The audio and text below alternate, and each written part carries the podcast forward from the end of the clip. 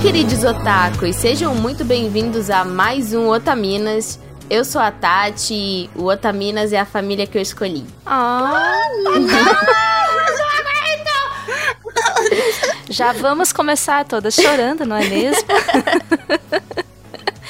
Oi, aqui é a Joe e eu queria muito que acontecesse milagres de Natal na minha vida, mas não com tanta emoção assim. um pouquinho menos já tá suficiente, né? Sim! Oi, aqui é a Ritinha e então é Natal e já já é ano novo. E eu espero que esse time skip seja rápido o suficiente pra gente já poder se encontrar tudo de novo e abraçar e poder comemorar isso juntos. Oh, sim. sim! Nossa, quando você falou então é Natal, eu achei que você ia perguntar, e o que você fez? Eu ia falar, eu gravei podcast. Oi, aqui é a Liz e vocês são o meu presente de Natal. Oh, meu Deus! A gente Alice, iniciou e terminou, tipo, eu dei um soco e a Liz deu um outro. Assim, Onde fechou, completou. O especial de hoje é Jingle Bell All The Way, especial de Natal, no Otaminas. E a gente escolheu um dos melhores filmes de Natal, que também é um filme de anime, que é Tokyo Godfathers. Então hoje nós vamos falar sobre... A gente vai basicamente destrinchar esse filme em atos, graças à incrível pauta de nossa querida Jojo. Vamos falar sobre aspectos e se aprofundar mais sobre aspectos e temas que o, o filme traz pra gente. Mas tudo isso depois dos recados.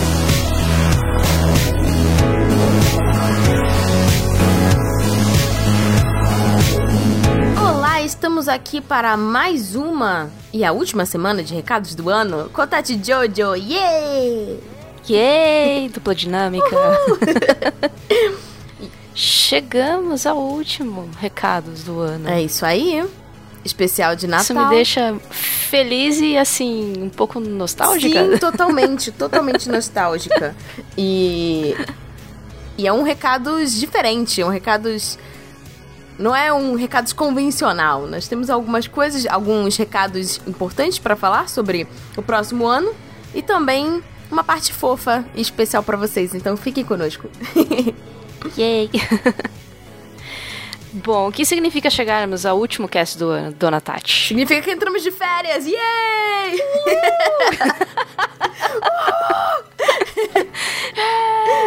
pra quem já acompanhou o Otaminas há um tempo, sabe que geralmente a gente entrega é, o último episódio perto do Natal e final do ano. E aí a gente volta geralmente perto do Carnaval, final de fevereiro, início de março. A gente ainda não tem certeza exata de quando vamos voltar, mas será em março, né, Jojo? Provavelmente em março, e aí que a gente vai definir uma data ainda. E quando a gente definir, a gente vai anunciar em todas as nossas redes sociais. Então já fica o convite aqui para vocês seguirem a gente no Instagram, no Twitter, ah, o Facebook acho que não. É, né? é. Bom, se você quiser seguir, pode seguir lá, mas o Facebook. A gente é. tá lá, mas acho que. É, né? o Facebook ele é o mas a gente tá vai... embora. É. Arroba Otaminas em tudo que é canto. A gente vai divulgar amplamente quando a gente tiver para voltar. Uhum. E vocês podem escrever pra gente também, se bater aquela saudade, se vocês ouvirem é, outros episódios durante as férias, uhum. ou quiserem só conversar com a gente, escreve, manda um e-mailzinho pra gente lá, otaminascast.gmail.com que a gente vai ficar muito feliz em receber Sim, além de vocês mandarem e-mails sobre as maratonas que vocês fizerem nas férias, de episódios que acabaram acumulando, ou que vocês ouviram de novo porque estavam com saudade, aproveita e já manda no e-mail pra gente é, pode colocar até no, no título do e-mail sugestões para 2022. Eu tive que olhar no calendário para ter certeza que ano a gente estava. Eu, eu tô em 2019 ainda. Porque assim, minha mente, ela.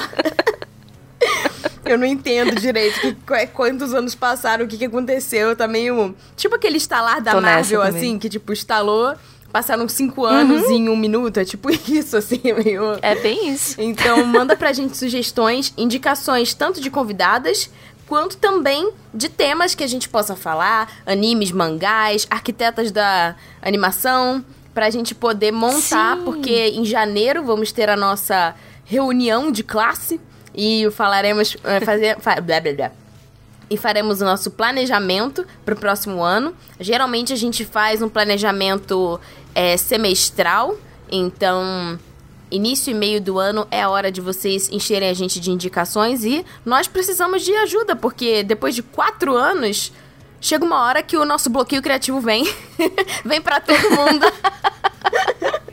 Ele chega, ele chega mesmo e chega com força. A gente vai abrir também uma caixinha lá no Instagram em algum momento, então fica de olho para vocês mandarem sugestões. E no Twitter também, a gente vai deixar lá um postzinho para vocês irem pingando lá as sugestões que vocês quiserem que a gente faça os Pois casts. é, então. lembrou no banho? Vai lá, pode mandar, pode mandar repetido, tá tudo bem. Anota e manda. a gente vai pegar todas essas, essas sugestões, juntar tudo e analisar uma a uma pra gente fazer o ano que vem ficar bem gostosinho pra vocês ouvirem. Isso serve para os apoiadores também, tá? A gente vai mandar um formulário para vocês no grupo. É, já conversei até com o Renan, tanto apoiadores do Anime Crazy quanto do Otaminas. A gente tá pensando em fazer o que a gente já fez em alguns anos, que é tipo um formulário. É, Pra saber se tá tudo ok, se vocês estão felizes, se vocês têm sugestões, se tá tudo certo. O formulário do ouvinte, o Renan me mandou uma mensagem hoje mais cedo falando disso. Então acho que vamos fazer. E Uma ótima ideia. e aí vocês podem mandar lá também, ou podem spamar no grupo, mas por favor, marquem a gente, marca eu, a Jojo, é, pra gente poder não perder vocês no meio de tanta conversa. É, a gente tem conversado bastante sobre muitas coisas, inclusive. Sim, às vezes eu pisco já bate 100 mensagens ali. Eu fico, gente. Me perdoe, eu estou tentando. Mas é bom que vocês conversem, é pra vocês conversarem mesmo, então fiquem à vontade, mas mandem sugestões pra gente. A Marimac, inclusive, mandou um e-mail é, algumas semanas atrás, mandando várias sugestões, ótimas sugestões. Ótimas sugestões, inclusive. Então, sigam o exemplo dela e mandem pra gente. Isso, isso, isso, isso. A gente tem um pigback, né, Jojo? Nós temos o Pingback, que é onde a gente posta é, tanto os nossos episódios quanto eventuais textos que as otaminas vierem a publicar serão publicados lá no Pingback. pingback.com.br otaminas. Você pode entrar sempre que você quiser, ou você pode nos acompanhar lá e você recebe um e-mail no conforto da sua caixa postal. Exato, vocês podem seguir a gente lá e assinar o conteúdo, assim vocês recebem tudo em primeira mão. A gente tá arrumando a nossa casa, né? Então a gente tá colocando, mudamos de Sim. servidor, já avisamos isso ao longo do ano. E a gente tá colocando aos poucos os textos lá. Então, depois que a gente terminar isso, a casa vai estar pronta pra ter novos textos, ter novas inspirações. Então fiquem ligados. Isso aí. A gente falou de março e março também tem o Anime Awards Brasil, que é organizado pela galera do Anime Crazes. Eu estou envolvida, Jojo esse ano vai estar envolvida também, com uma participação muito Opa! ilustre, então fiquem de olho. e a gente vai fazer, a gente avisou isso também no Anime Crazes, nós faremos de novamente com o Omelete, então fiquem de olho porque se vocês entrarem no site do animeawardsbr.com.br, você vai achar já as categorias novas do Anime Awards para esse ano. E tem muita coisa bacana. E também no início de janeiro vamos ter a nossa revelação de jurades, então fiquem ligados também. E fiquem ligados na premiação, né? Acompanhem e sigam o arroba Anime Awards BR para vocês acompanharem o que, que vai rolar e prestigiarem, né, a nossa querida é, transmissão que vai acontecer em março também. É, isso aí. E, e segue a gente também, que a gente vai é, retransmitir tudo que o Anime Awards transmitir lá no, no- na conta deles, né? Normalmente a gente dá os RTs, comentando ou não. Torcendo por Kageki Shoujo. Tendo alguns Sempre. favoritos, não é mesmo? Porque somos humanas. Vai ser divertido esse Anime Awards, então fiquem de olho aí nas redes sociais. É isso aí. E aproveitando que a gente mencionou o Anime Crazy, né? Fazer um agradecimento querido para o nosso podcast irmão, que agora está de cara nova. Então, se vocês seguirem, principalmente no YouTube, o canal do Anime Crazy, vocês vão ver que as gravações estão sendo presenciais em um, em um home studio. que eu montei o cenário, né, junto com o Renan e os meninos. Então, assim, estamos é, bastante contentes com a nossa nova Casa Roxa. E é um espaço Tá aí linda. que, né, futuramente, quem sabe, não tenhamos otaminas, né, depois da nossa terceira dose, depois que todo mundo já estiver se sentindo mais seguro e depois que esse medo do carnaval passe e tomara que fique tudo bem. Quem sabe a gente não tenha Tomara, tomara. né, uma presença otaminística no nosso estúdio lá. Então já aproveita e segue o Anime Crazy, arroba Anime Crazy em todas as redes sociais e também no YouTube, principalmente para você ver as nossas carinhas. Muitas pessoas escutam e não sabem como somos, então aproveita e segue lá também. Essas carinhas lindas.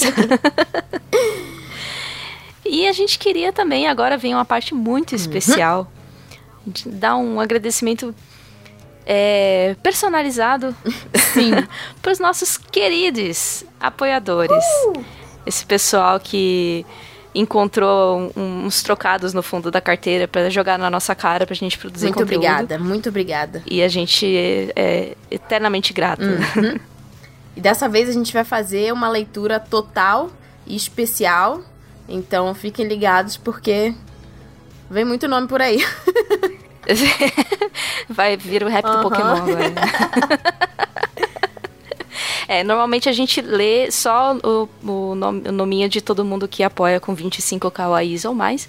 Só que hoje, em especial, né, recados, os últimos recados do ano, e a gente tá cheio de, de carinho pra dar pra vocês. Então a gente vai ler o nome de todo mundo que nos apoia, Uh, independente.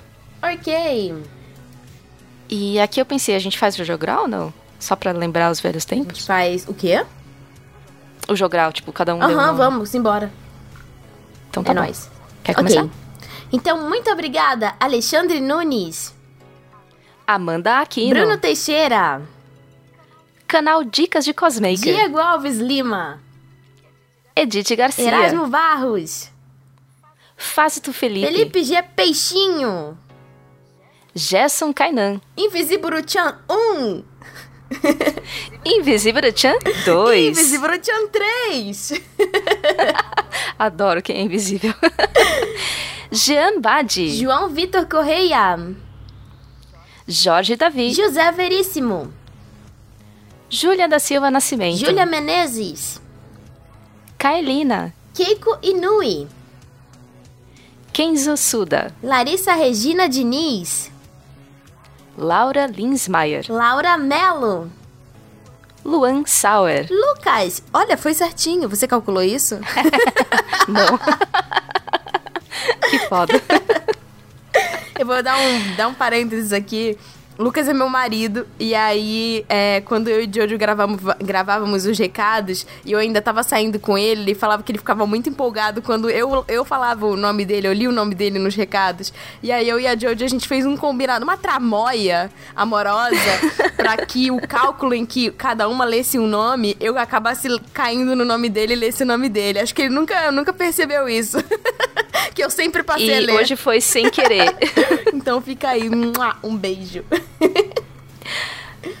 Lucas Kevin. Lúcia Lemos, Ludmila Nazaré. Márcio Hariki, Maria Luísa Moita. Mariana Souza, Mariane Moraes. Marisa Cantarino, Miloca. Nana Sakaguchi, Rafaela Cavalcante. Richard Kazu Serikawa, Roberto Leal. Simone Sati, Tiago Maia. Tortelli Wellington Camargo e Filho. o William Kurosawa. Yay! Uh, yay! Ai, quanta gente bonita e cheirosa. Sabe o que é mais legal da gente ler os nomes? É que a gente que grava os recados juntas já faz algum tempo. É, fora a nostalgia de a gente fazer essa brincadeira, né? De cada uma ler um. É a gente reparar em nomes que já acompanham a gente há tantos anos, né? Desde o começo. É uma nostalgia realmente, muito boa. Aham, muito bom. Nossa, gente, muito obrigada a todos vocês, a todo mundo que já apoiou um dia, porque a gente sabe que tem Uhum. gente que a- às vezes não consegue mais apoiar e tá tudo bem. O pessoal que fez apoio único. Uhum. Quem não apoia financeiramente, mas que tá aí sempre interagindo com a gente nas redes Marcando a sociais. gente, dando RT, é, comentando sobre o podcast. A gente vê todos os comentários de vocês, gente. Todos, todos, e a gente fica com o coração Uhum. quentinho. Vocês são absolutamente maravilhosos. Muito, muito, muito obrigada. Obrigada por mais um ano. É, esse ano, esses dois anos, né? Mas é, Uhum. repleto de dificuldades para todo mundo e a gente poder ter um lugar é, confortável, um lugar de apoio, um lugar de troca tão bacana. É possível por causa de vocês que apoiam, então muito obrigada por ajudarem a manter o projeto é, por mais um ano. E a gente espera que o final do ano seja um final de ano de paz, de confraternização com pessoas que vocês amam, com planos né, bons para o próximo ano, com ideias, com paixões. Então a gente deseja que seja é, um final de ano é, próspero, com bastante saúde e com paz no coração para que o próximo ano seja melhor e com mais saúde ainda e mais liberdade que a gente possa realmente é, voltar a entender o que, que é o nosso novo normal, o que, que é o espaço que a gente vai voltar a ocupar fora de casa e que todo mundo tome vacina, inclusive a terceira dose. Isso, se vacinem, terceira dose, quarta dose, quinta dose, a dose que vier, contanto que a gente consiga combater esse, esse bichinho. E a vacina da Como é gripe que é, amigo? também, muito bom. Micróbio do É, caralho. esse micróbio do caralho. E a vacina da gripe também, que muita gente esqueceu, eu inclusa. E a gente tá tendo, né, Uhum. muita, uma, uma é, epidemia de gripe, principalmente na minha terrinha, Rio de Janeiro. Então se cuidem, gente. Vacinas não só do corona, mas as outras vacinas em dia também. E não vacilem, a máscara protege contra a gripe também, então fique Exato. esperto, tá? Usem E se máscara. hidratem. Por favor, bebam água. então bora pra esse cast que tá especial e maravilhoso e eu amei assistir o filme e comentar sobre Sim, ele. Bora. beijo, tchau. Beijo, tchau.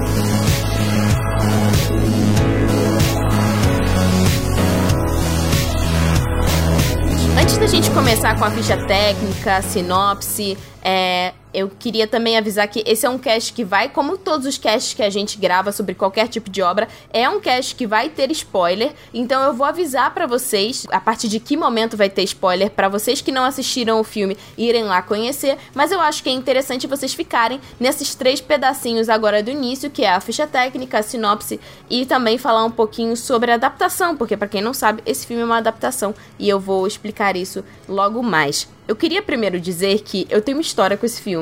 Esse filme foi. Ele marcou um, um rolê, assim, muito aleatório. Que foi, tipo, o primeiro rolê otaku que eu fui quando eu tinha, tipo, 12, 13 anos. E eu fazia Kumon de japonês, né? E eu sempre, quando eu fazia o caminho pra ir pro Kumon, eu passava num jornaleiro que tinha entre a minha casa e o Kumon. Comprava os mangás da semana, porque eu tinha um blog chamado Nihon Kawaii Animes. E eu, a Tatiana de 13 anos ia lá. Ah, os anos 2000. Tatiana, então. Tatiana de 13 anos ia comprar. E, e eu, e eu pegava, tipo, eu conversava com a jornaleira, ela já sabia. Ela falava, ó, essa semana vai chegar tal, tal, tal, tal volume de tal, tal, tal mangá. E na semana que vem, não sei o quê. E eu ia anotando e eu escrevia no blog, tipo assim, ah, os mangás que chegaram na banca essa semana. Tipo, toda. toda Dedicada, pô. Que bonitinha. responsávelzinha. Muito dedicada. Aí levava os mangás e eu às vezes começava a ler, que eu chegava um pouco mais cedo na aula, começava a ler o mangá antes da aula começar. E tinha uma menina que chegava um pouco mais cedo também. Essa menina, eu acho que na época ela tinha 13, 16. É. 15, 16 anos, ela era um pouco mais velha do que eu. E aí, quando ela me viu lendo mangá, a gente descobriu que a gente. Que a gente era otaku, claro. A gente tava lá no Kumon fazendo Kumon de japonês, no Rio de Janeiro. Entendeu? Então, assim, alguma coisa tínhamos em comum. E a gente virou amiguinha, trocamos MSN e tudo mais.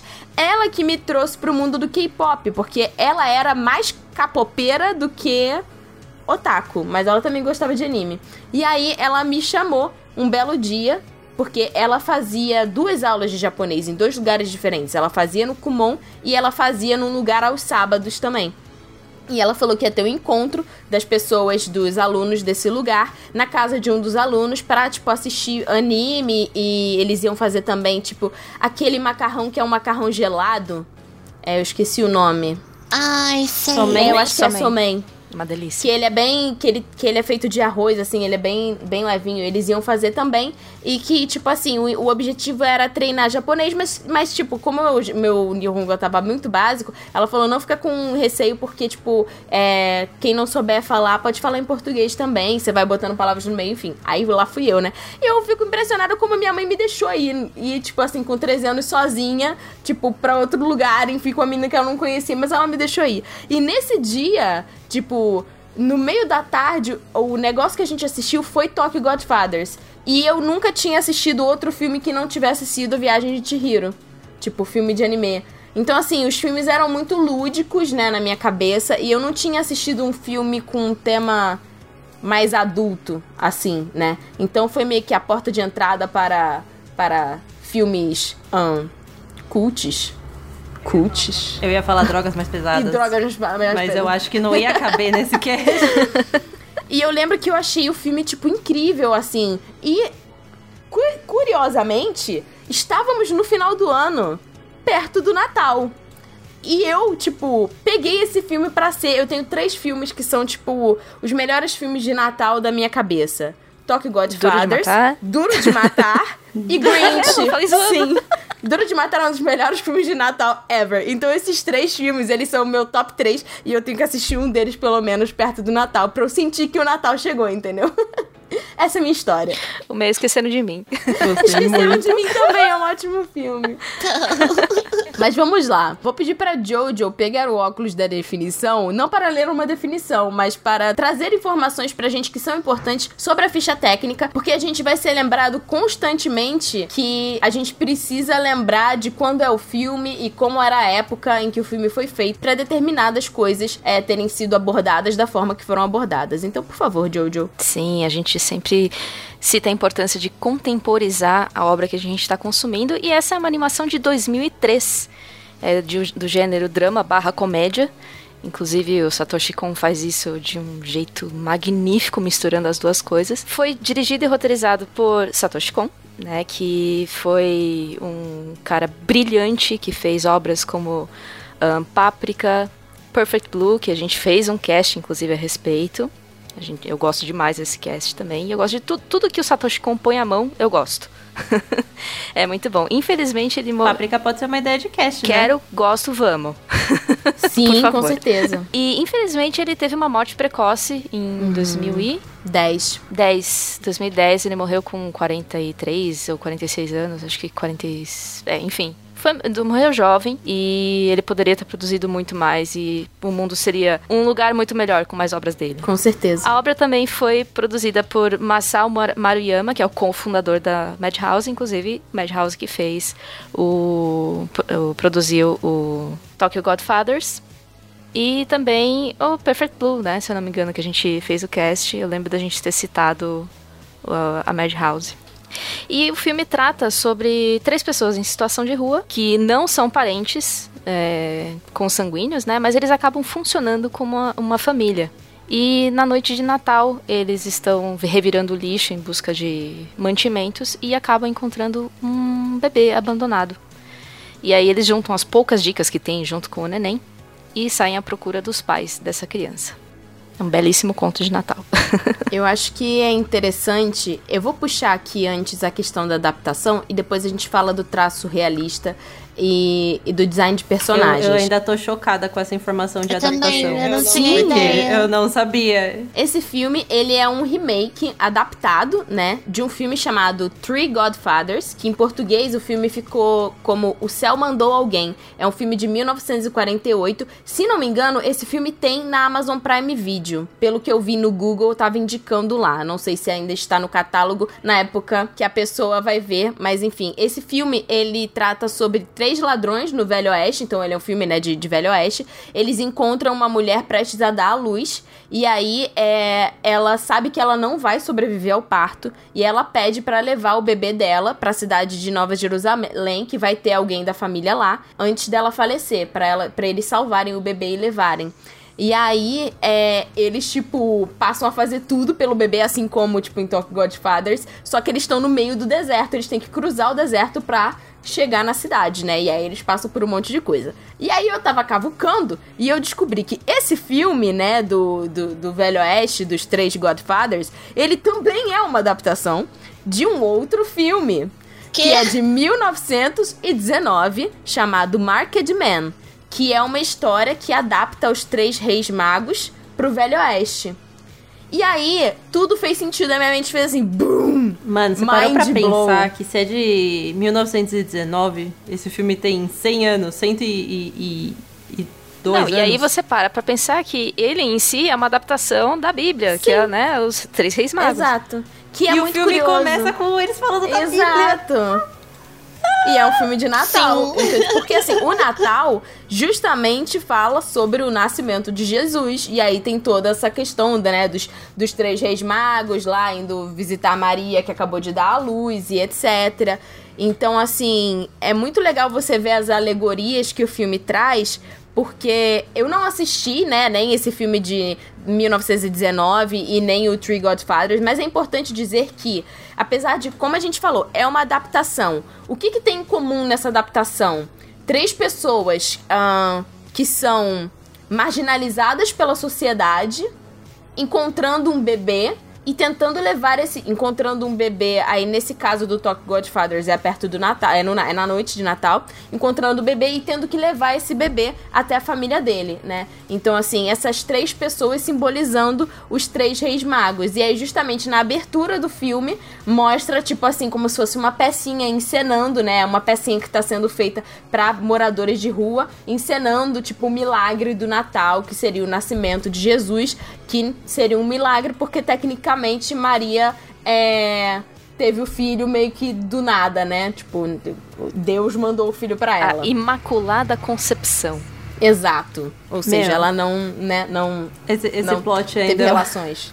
É muito mind blow, porque assim, você pensa, não, beleza, é um filme sobre Natal. Mas aí quando você, tipo, pensa na adaptação, você vê as três pessoas. Sim. E é muito foda você ver, tipo assim, que ah, a Bíblia traz essa coisa de tipo, ah, é, de coisas que são sagradas e tipo todo esse respeito assim, né, dos três reis magos e tal, e Jesus. E aí, tipo, trazer isso pra realidade, no caso de Talk Godfathers, em que os três reis magos da história são, tipo, três moradores de rua, um cara que é bêbado, uma adolescente que esfagiou o pai, fugiu de casa, uhum. e uma uhum. mulher trans, tipo, é uma mensagem muito forte. E o filme todo traz essa mensagem ao longo, né, de, de, da história toda. Então, assim, isso é muito interessante de você subverter, né, é, e trazer para o mundo real essa, esse acontecimento que é tão uh, sagrado, né, no e é caso. é ousado, né?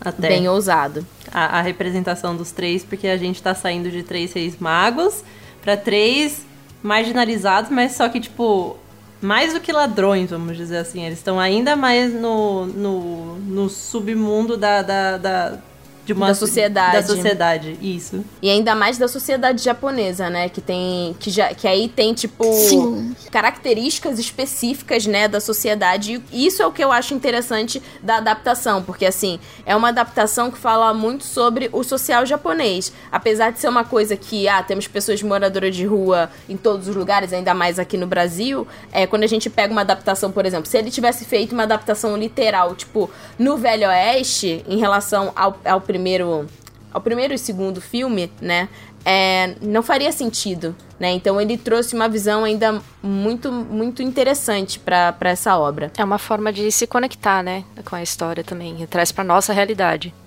Totalmente. E ainda trouxe mais forte essa questão da noite de Natal, né? De ser um filme sobre Natal. Então, isso sobre a mensagem também no Natal, porque por muitas vezes acaba sendo uma mensagem hipócrita para muitas pessoas, né? É, que festejam o Natal e o nascimento de Cristo, mas que quando você vai ver é, por detrás dos, por baixo dos panos, no dia a dia, fora da noite de Natal, tem uma conduta que envergonharia muitos santos por aí, né? Sim. Reflexões. Antes da gente destrinchar é, o filme, a gente vai destrinchar o filme em três etapas essa, e esse destrinchamento vai ter spoiler. A última parte que vocês podem escutar aqui do cast sem spoiler é a gente falar um pouco sobre a animação, porque essa obra ela é um pouco diferente das coisas que o Satoshi Kon fez, né, Jojo? Sim, o Satoshi Kon ele é muito conhecido por uh, seu realismo fantástico, né, o hiperrealismo é, onde você meio que questiona uh, se você está vendo o que está acontecendo ou se é a imaginação da pessoa, você questiona a sua sanidade, basicamente. E nesse caso, o, o Satoshi Kon faz tudo muito real, né?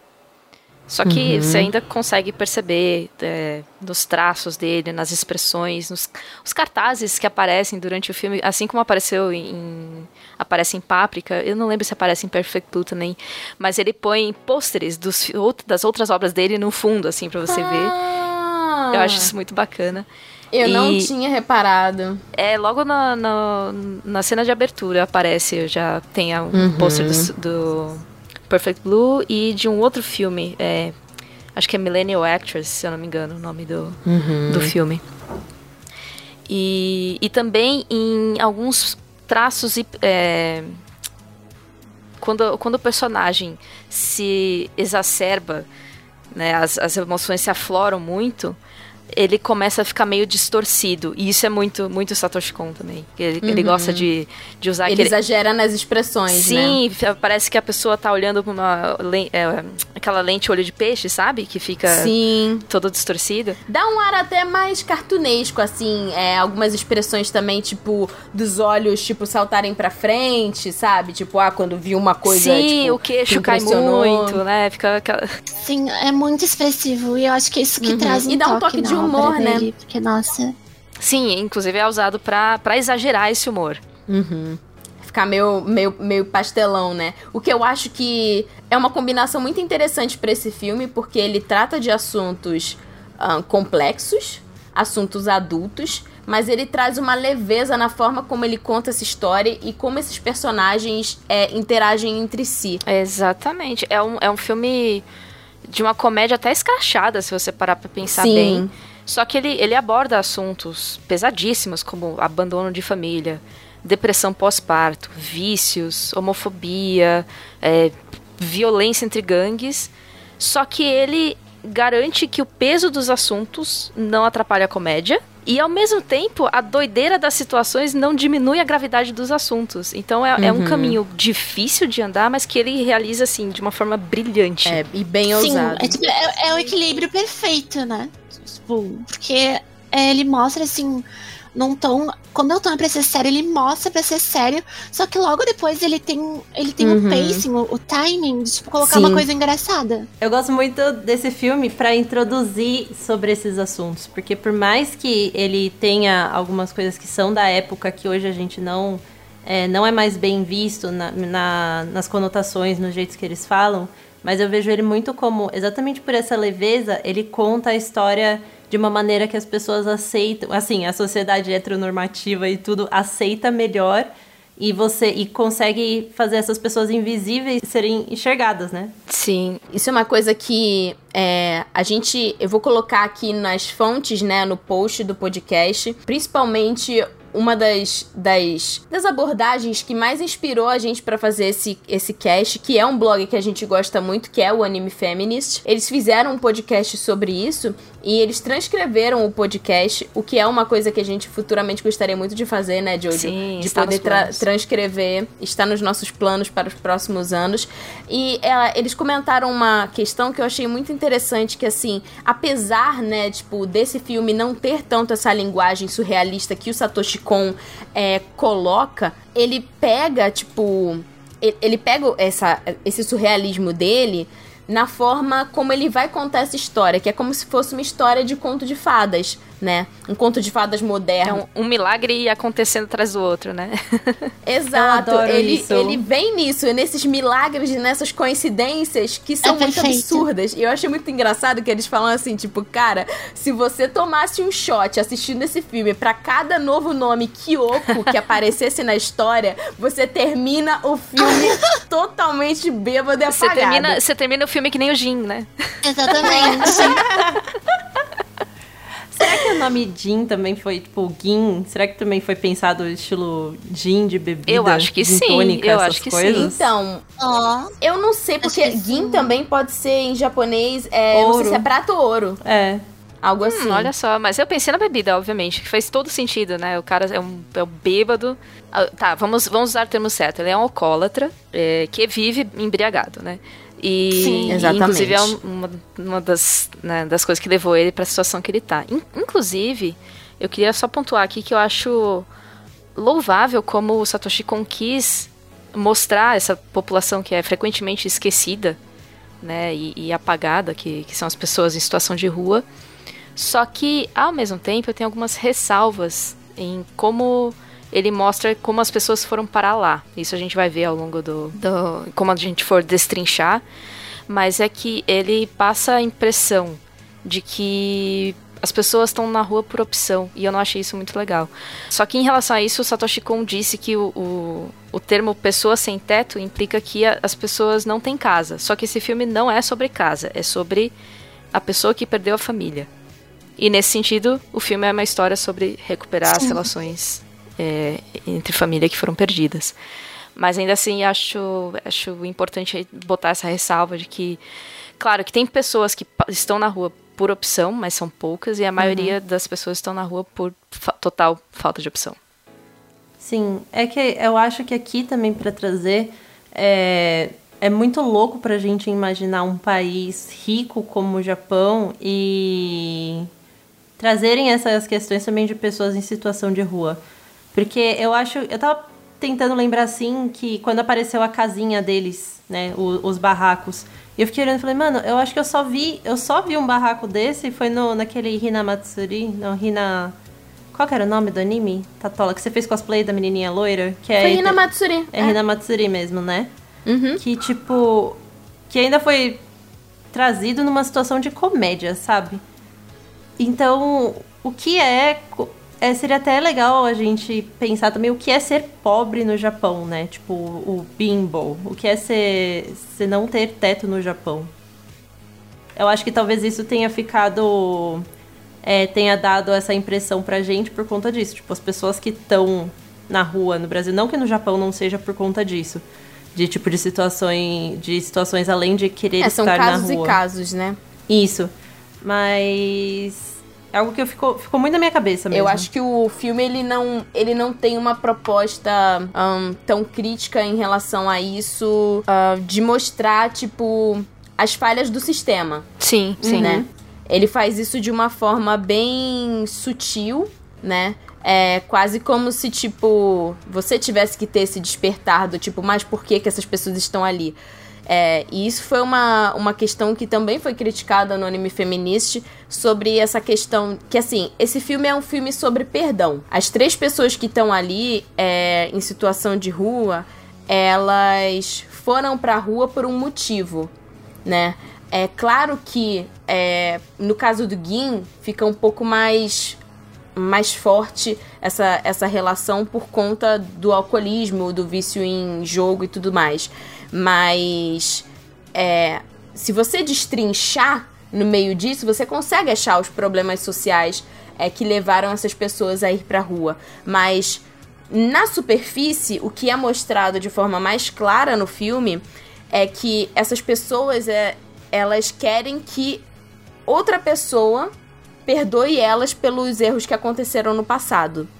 E que elas vão para a rua porque elas não conseguem encarar os próprios erros e não conseguem voltar para casa ou voltar para algum tipo de família por conta desses erros, é, né? É, sobre perdão, não só dos outros em relação às pessoas, mas o, mas o auto perdão. Que Sim. É, as, as pessoas Exatamente. não se perdoam pelo que fizeram. Sim, tem, isso é muito pesado no Japão, né? Com certeza, no entanto que é, os níveis de suicídio são, são muito grandes, né? A forma como você pede desculpa para outra pessoa é, não sei se cabe a mim dizer, tipo assim, ah, é descabida ou exagerada por ser uma questão cultural. Mas soa muito como se você se humilhasse, entendeu? Você tem que se humilhar, você tem que mostrar realmente como arrependido você tá para receber um perdão. Então são pesos diferentes. É, vamos entrar agora no destrinchamento, né? É, porque a gente já tá começando a dar alguns hints Agora realmente é spoiler adoidado, tá? Se você ainda não viu o filme, recomendo que você assista o filme antes de continuar escutando o podcast, porque a gente vai basicamente destrinchar o filme, todas as cenas, e assim, depois não vão mandar mensagem. Ah, eu recebi spoiler! Você recebeu porque você quis? Eu te avisei! Se você recebeu, foi porque você mereceu! Ai, meu Deus. É isso. É, a gente estava comentando sobre a abertura, né? A abertura já dá essa, esse hint sobre. Sim, vai ser um filme sobre Natal e um filme que questiona muito questões ligadas ao cristianismo em si, né? É, e a gente tem é, essa, essa peça, né, que já mostra essa questão dos reis, três reis magos como uma, uma metáfora, uma, uma alegoria sutil que tá ali.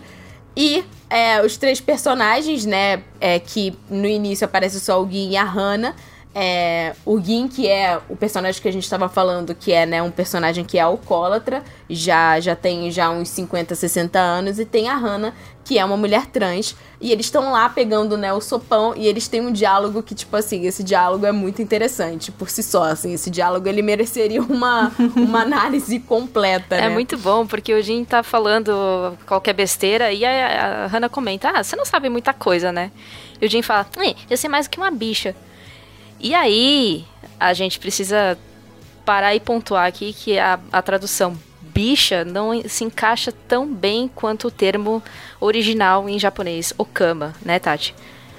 Uhum, sim, exatamente. A gente, inclusive, vai colocar aqui no na thread do, do, do podcast, né, um link do Twitter é um influenciador que ele, ele geralmente ele fala sobre terminologias japonesas, né? É, ele faz parte da comunidade LGBT e ele fala sobre terminologias LGBT em japonês, mas ele é brasileiro também. E o arroba é Digo TNK, digo com Y, então é D-Y-G-O-T-N-K, arroba Digo TNK.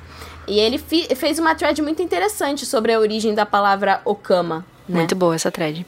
Mas aí o diálogo continua. A Hannah diz: Eu sou um erro cometido por Deus. No meu coração, eu sou uma mulher. E aí o Jim argumenta: Mulheres podem ter filhos. E Hannah diz: e se um milagre como a Virgem Maria engravidar acontecesse com um homo? e ela vira pra, pra moça que tá servindo sopa e diz: melhor me dar um pouco a mais. Afinal, eu tô comendo por dois. É muito bom. É muito bom. E o mais legal é que essa moça da sopa aparece mais pra frente depois do filme. Ela aparece mais pra frente, é muito bom. E é engraçado porque fica sutil, porque ela faz, cara, essa conversa, ela é muito profunda, assim. Porque a gente tem, tipo. Eu vou chamar ele de Jin, mas, mas eles falam Gin, né, em japonês, se não me engano. É. Ele ele faz um papel de, tipo, de um homem, de um boomer, entendeu? Total. De um homem de meia idade hétero preconceituoso. Mas ele aceita a Hannah muito mais do que uma pessoa que tem acesso à educação, muito mais do que uma pessoa, sabe? É, ele aceita ela da, da forma dele. É for, ele é uma pessoa grosseira no, no modo dele de agir, inclusive com as pessoas mais próximas, que são as pessoas que ele mais gosta, né? E e aí, tipo, essa questão dele, dele falar, tipo assim, ah, mais do que uma bicha, né? Ele não fala. A tradução de bicha seria, seria Okama no original. E a gente, eu e a Jojo pesquisando, a gente viu que é, ao longo do, do filme, várias terminologias relacionadas ao Okama são traduzidas de uma forma meio equivocada, assim, meio incompreendida. Não, não conseguiram traduzir da forma que o Kama deveria é, significar. E algumas vezes até bastante pejorativas. Sim. Eu, eu não entendi a parte do que eles colocaram na legenda, porque eles colocam até entre aspas de mulher de sacola. É, no caso, eles não usam isso pra Okama. Não chegam não, a usar. Não, eles usam quando a Miyuki se refere a Hana como Obasan, eu é, acho. Mas, mas ela chama em japonês, ela chama ela, a Hana, de Obasan Odisan, que é como se for. Obasan é tipo tia e Odisan é tipo tio. Uhum. Só que uhum. quando eles falam Odisan por uma pessoa que você não conhece, é como se fosse tipo assim. É tipo velho, entendeu? Sim. Então é como se ela tivesse. Uhum. Ela tá meio que sacaneando a Hana Tipo assim, falando que a Hannah é os dois, entendeu? Então, tipo uhum. assim, ah, ela é tipo uma, uma velha velho. É tipo isso que ela quer dizer.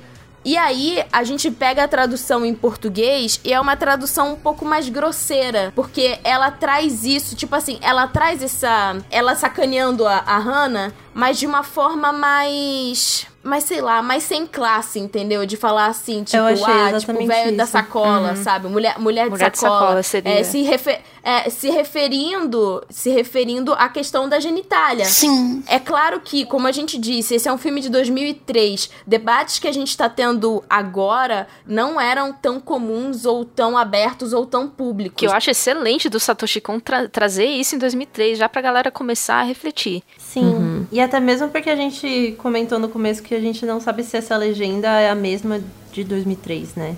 Se ele é. foi traduzido assim ou se é algo que eles reusaram hoje. Porque esse filme, Sim. ele já tá no catálogo também da Netflix faz um tempo. E eu não acho que se eles têm uma tradução, às vezes eu não sei se eles pagam pela tradução junto, que eles refariam é, essa tradução. Mas se esse filme fosse traduzido hoje em dia, ele teria muitas mudanças. Com né, certeza. Né? Em relação. E deveria ter, né? Ah, muitas bastante. mudanças em relação. Porque uhum. em japonês, quando as pessoas querem ofender, eles usam palavras que são ofensivas. Mas entre os três, mesmo que o Jin seja, seja grosseiro, é um pouco mais sutil a forma como eles se alfinetam, Sim. sabe? Eu tenho a impressão, às vezes, que, é, que ele, ele é grosseiro até no modo de falar, no sentido dele não conhecer as palavras. Sim. Então, tipo, é é até um, é uma grosseria até meio ingênua. Sim, sim, ele, ele é grosseiro, ele não é desrespeitoso ou, ou rude, É, sabe? Ele só exatamente. é Uhum. a sua forma meio. meio. chucro. Isso, isso, que eu ia falar. exatamente. Chucro. Exatamente isso. É, e o que eu acho mais interessante desse diálogo é ela já trazer logo de cara essa, esse soco na cara do tipo, olha só, é, Maria teve um filho, por que, que isso não poderia acontecer comigo? E eu acho isso excelente. E eu acho também interessante o final do diálogo que ela fala, tipo assim, ah, é pra moça, né? Melhor você me dar um pouco a mais, afinal eu tô comendo por dois. E aí fica ambíguo. Por quê? É, ela pode estar falando, eu posso estar comendo por dois, dando a entender, tipo assim, não, tipo, no meu coração eu, eu posso ter um filho, tipo, dando a entender que ela poderia estar grávida, tipo, meio que é, brincando com a, com a com a moça que tava servindo a sopa, ou também falando tipo assim, ah, eu estou comendo por dois pelo lado, pelos dois lados da Hannah, né, no caso feminino e masculino. Olha, eu não tinha pensado Eu nisso. pensei, Sim. eu pensei diferente. Eu pensei que ela tava falando que tava comendo por dois, porque ela leva uma marmita pra Miyuki. Nossa, Tem tem três, três, então, interpretações. três. Eu só tinha pensado no- na grávida, ela na- leva, na- né? nela poder estar grávida, né? é, ela zoando com isso. Com... Até por causa da piada É, por causa da depois, piada, né? exatamente. Porque depois, quando, pra quem assumiu os riscos de estar escutando com spoilers e não viu o filme, depois tem uma cena da Hannah já depois que encontrou o bebê, e aí a moça tá na escada rolante, ela vê e ela fala assim, ela realmente... comendo por tipo, dois. Ela realmente estava comendo por dois, tipo... Exatamente. Essa cena é perfeita. Essa É cena sensacional, perfeita. né? E, e é uma ótima abertura porque ela já resume muita coisa. Ela já meio que. Ela dá um hint de que a Hannah vai ser mãe. Mesmo que por um curto período de tempo. Sabe? E também já estabelece a dinâmica entre o Jin e a Hannah, né? Que é de, dessa zoação, tiração de sarro e tal. Mas que os dois estão Uhum. juntos ali, pro que der e vier. Tá, agora com essa terceira interpretação que a Ritinha trouxe, também já joga que, ah, tem mais uma pessoa. Sim. E eles refletem muito a família, Sim. né? Tipo, o pai, a mãe, a filha, e nisso nasceu a nova. Tem a nova nenezinha. E o que eu acho muito interessante é que, assim, depois, quando eles encontram a Miyuki, que é, né, o terceiro elemento, que é a filha adolescente que fugiu de casa, e naquele momento você não sabe por que, que ela fugiu de casa, é muito legal porque eles criam uma dinâmica clássica de família tradicional. Sim. Então é tipo assim, a filha rebelde, Total, o pai muito. chucro e a mãe, tipo, muito sensível e. E muito. expressando muita É a cola da feminilidade, família. assim Né? A mãe. a mãe Hannah. total. E ela, tipo, ela projeta na filha coisas que, tipo, uma mãe é, diria, uma mãe de uma família tradicional que ainda tem, tipo, muito machismo é, incrustado, né, por conta da sociedade que a gente vive, de chegar pra ela e falar assim, não senta de perna aberta, tipo, come direito, sabe? E aí é muito curioso, tipo, você ver isso, é, porque assim, a Hannah, ela performa a maternidade tradicional, sabe? Como se ela, tipo, ela imaginasse o que a mãe dela diria pra ela. E ela projeta Sim. isso na Miyuki em Sim, vários sim. momentos o no tempo filme. todo. Gosto demais da, da dinâmica desses personagens. Que, assim, eles são multifaceta multifacetados e eles têm muitas camadas. Então, eles, eles, por causa disso, eles são muito realistas, né? Porque, assim, se você pega uma obra mais rasa, um personagem engraçado é só engraçado. Um personagem mal-humorado é só mal-humorado. E por aí vai. Só que aqui não, todo mundo é um pouquinho de tudo. Então, tem o lado da comédia, tem o lado do drama, tem o lado sério, também tem o lado leve, às vezes, tal. Até pensando neles como. Agora, voltando um pouco sobre pra situação de rua, cada um tá lá por Sim. um motivo, né? Que, tipo, no caso, Uhum. a Miyuki que fugiu, o, o Gin que, que tem todo o problema da família e ele vai pra rua, mas se a gente lembrar, a Hannah, no momento, ela fala, né? Que, tipo, ela não. Quando ela pega a criança, ela não conheceu a mãe dela. Ela não tem nem o rosto da mãe dela. Então, essa maternidade que ela quer exercer é muito, tipo, ela tá lá na rua desde sempre, dá a entender isso. Tipo, ela foi passando por diversos orfanatos, aí chegou uma hora que ela pegou e foi pra rua. Então, é muito, tipo, ela quer ser o que ela não teve. Ah, com certeza. Eu sinto que, tipo, ela projeta isso, mas às vezes eu. eu eu fico um pouco encucada com esse tipo de coisa, porque às vezes eu sinto que usam isso como um argumento para mulheres trans. E eu não sei até que ponto do tipo, ah, é, então, porque assim, eu acho que isso abre uma porta de, de, um, de um nível de, de argumentação que às vezes é muito unilateral, do tipo, ah, não, então porque a Hannah. Não que eu tenha dito que você teve, tenha, tenha dito isso, Ritinha, mas é só porque isso veio na minha cabeça. Tipo, ah, porque a Hannah é, não teve a presença da mãe, então ela Ah, performou, entendeu? nisso. Então ela, então ela tipo tá performando uma feminilidade que ela sentiu falta na vida dela, sabe? Então, só que aí eu fico tipo assim, a- uma pessoa que faz tipo uma ligação dessa, assim, até mesmo, sei lá, psicológica, eu não sou psicóloga, eu não tenho um estudo sobre isso.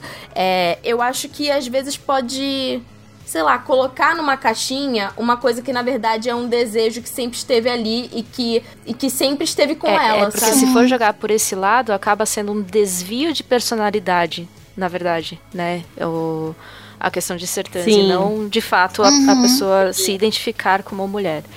E que não é o caso. É, por isso que eu acho importante, tipo, pontuar, justamente porque é muito fácil pra uma pessoa simplesmente pegar duas coisas e associar e falar, ah, é isso por causa disso e pronto. E, e, e não é assim, né? É, são.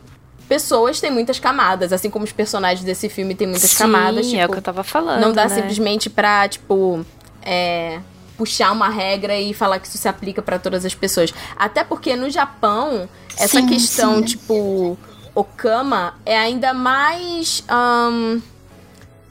é uma questão cultural ainda mais. com mais camadas ainda. Porque eles colocam drag queens, pessoas trans, é, pessoas gays, pessoas lésbicas, meio que no mesmo balaio, né?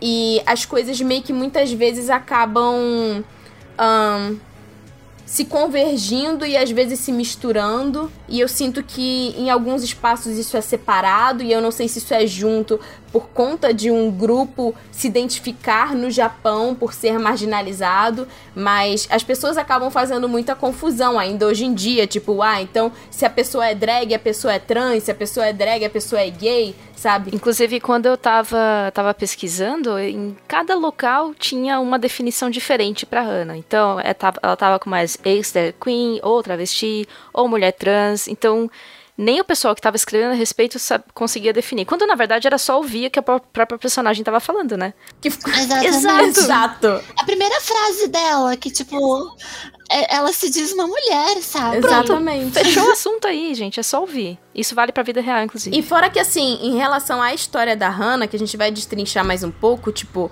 a Hannah, pelo que a Ritinha tava falando, pelo que o filme mostra, parece que foi de um, é, de um orfanato para outro até a vida adulta, mas sempre se identificando como mulher. E eu acho que, assim, o único lugar em que ela, que ela fala que é a família dela, que ela até chama de mamãe, que é a, a, a dona da, do, do, do bar de drag queens, é, a única família que ela encontrou aceitação foi no bar de drag queens. Então, às vezes, tipo assim, a Hannah não é uma drag, a Hannah é uma mulher trans, mas ela se sentiu à vontade de performar, de ser artista e tudo mais, e ser aceita num ambiente que era um bar de drag queen. O que não necessariamente diz que ela é Sim. uma drag.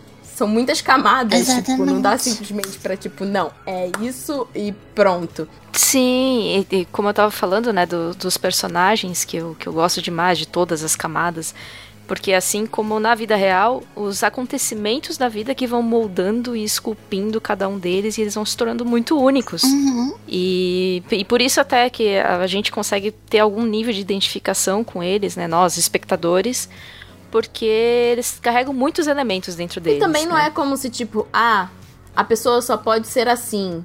É, a gente vive e experiencia coisas ao longo da Não. vida e tem diversas experiências até Claro. a gente achar o momento em que a gente se sente mais próximo da nossa essência, mais confortável, mais feliz, mais tudo, né? Então, assim, é, eu, eu acredito que muitas pessoas, por exemplo, são pessoas trans, começaram a performar, tipo, com, com o lado artístico do drag e pode ter se achado aí. Enfim, as coisas são. A vida, ela é mutável, né? Ela se transforma. Ela é mutável. Sim. Não é uma receita de bolo, não tem passos. Sim, sabe? e não é linear, né? Mas é porque as pessoas sentem a necessidade, achar que as coisas são lineares, que as coisas são é, imutáveis. E que só tem dois lados uma coisa. Mas quando existe Exatamente. toda uma área cinza ali no meio, né? Não é só o- o, lado branco e o lado preto, assim, na questão. Então você pega, por exemplo, o Jin é um alcoólatra, durão, chucro, emburrado, porque a vida bateu nele e tal. Mas ao mesmo tempo ele é super carinhoso, super delicado. Você vai ver a interação dele com a bebê. Ele sabe cuidar de bebê, né? Uhum. Isso que eu acho o máximo. Ele sabe cuidar de bebê. Ele daria a vida dele pela Miyuki, isso daí é dito em certo, certo momento do filme. Então ele tem esse lado tenro dentro dele, apesar da, da dureza exterior. Eu gosto da linearidade do lado tenro dele, porque quando eles estão no lixão cavucando as coisas, e foi um OBS que você colocou aí, e que mostra muito de, de como a Hannah vai ser, né? Porque a Hannah fala assim, tenha respeito com os livros, tipo assim, a Hannah parece ser uma pessoa muito estudada, muito letrada, tipo, ela cita Dostoiévski, sabe? Ela, tipo, ela faz poemas. Do nada ela para e faz um Uhum, haiku. haiku, exatamente. o haiku. É que foi, foi. Alto falho aqui, desculpe. Mas foi ótimo. É, o, haiku, o haiku, que é, o, que é um poema. É, um tipo de poema, né, tradicional japonês. Então, assim, ela, ela é uma, uma, uma mulher muito letrada, uma mulher das artes, uma mulher com conhecimento, com cultura. E aí ela fala, tipo assim, respeitem os livros, tipo, não taca assim desse jeito, não sei o quê. E um pouco antes deles acharem o bebê, o filme, ele, ele quer pintar o Jin como como um lixo humano, sabe? Tipo, como a sociedade, tipo, veria ele. Então, quer pintar primeiro, tipo, os defeitos dele. E aí, assim, eu acho que... Ok, o filme é de 2003, beleza. Essas coisas ainda me incomodam. É, eu não gosto da cena em que ele fala que, tipo assim, ah, você ainda é uma criança e tal, e ele, e ele bota a mão nela e ela fala, isso é assédio, tipo, na hora, assim, ela fala. Ele, não- ele não simplesmente bota a mão, ele aperta a teta. Ele aperta. Basicamente. Todas as letras. E aí eles começam a se enfiar porrada e brigar e tal. E a, e a Hannah, tipo, pare com isso, não sei o que, blá blá blá. Mas assim, o que eu acho importante dessa cena é que, apesar de eu achar que ela poderia ser feita de outra forma, pra pintar ele é, como um velho bêbado escroto, que é o que o filme quer te mostrar até a metade dele, em que mostra que o buraco é mais embaixo, qual é a história dele, é, como o bebê transforma a vida da família e etc. Pelo menos ela fala: Isso é assédio, não. E ela não deixa barato e ela vai lá e enfia a porrada nele também. Sim. Eu acho, eu fiquei pensando o quanto, tipo, esses tipos de passagens são colocadas é, para causar esse desconforto também. Porque. Ah, Porque, certeza. exatamente, ele não foi trazido como algo leviano, em nenhum momento ela deixou de, de reportar aquilo como assédio. Então, é algo que ao mesmo tempo que me incomoda, eu acho que foi uma cena bem colocada, entre aspas, no se- nesse sentido. Sim, pelo fato dela não deixar barato, né? Sim, sim, exatamente. E que isso acontece, na verdade. Então, tipo, acontece, tudo bem, não só é, na situação de rua, não é num viés também, é um viés sexual no sentido, tipo, ah, você não é mulher, então o que, que é isso aqui? Não é, tipo, ele não tá. Ele tá sexualizando ela, mas não tá. é, tocando nela, querendo algo, fazer algo a mais com Sim, ela. ele- não, me ele- passou, não me passou essa, essa ele imagem. aperta mais pra provar um ponto, porque ela tá falando que, que não é criança, que é mulher. Aí ele aperta e fala assim: que? Mas esses peitinhos aqui? Você quer dizer que é criança? Exa- exato, Uhum. exato. Do tipo, Sim. foi, foi uma provocação, foi feita e ela. Porque ele é chucro. grosseira. Eu não tô passando pano ele é aqui pra ele, É. pano aqui pra ele, mas é, é porque ele é, ele é pintado como É. essa pessoa chucra, que não tem, não tem esse. Ele não tem limite, ele não, ele não, ele não caía. Se... Não tem filtro. Ele não tem filtro. Ele não tem filtro. E a Miyuki. Mas sem passar pano. Não, não é, não é. É Não, só tá discutindo fazendo a cena. discutindo não, como é. foi colocado, como É, foi colocada essa cena pra exatamente. construir esse personagem. E aí eu acho interessante porque é toda essa mensagem que é bem clara quando eles encontram o bebê em plena noite de Natal. E a noite de Natal é justamente sobre o nascimento de Jesus. Então, receber um bebê na noite de Natal, né? O simbolismo disso.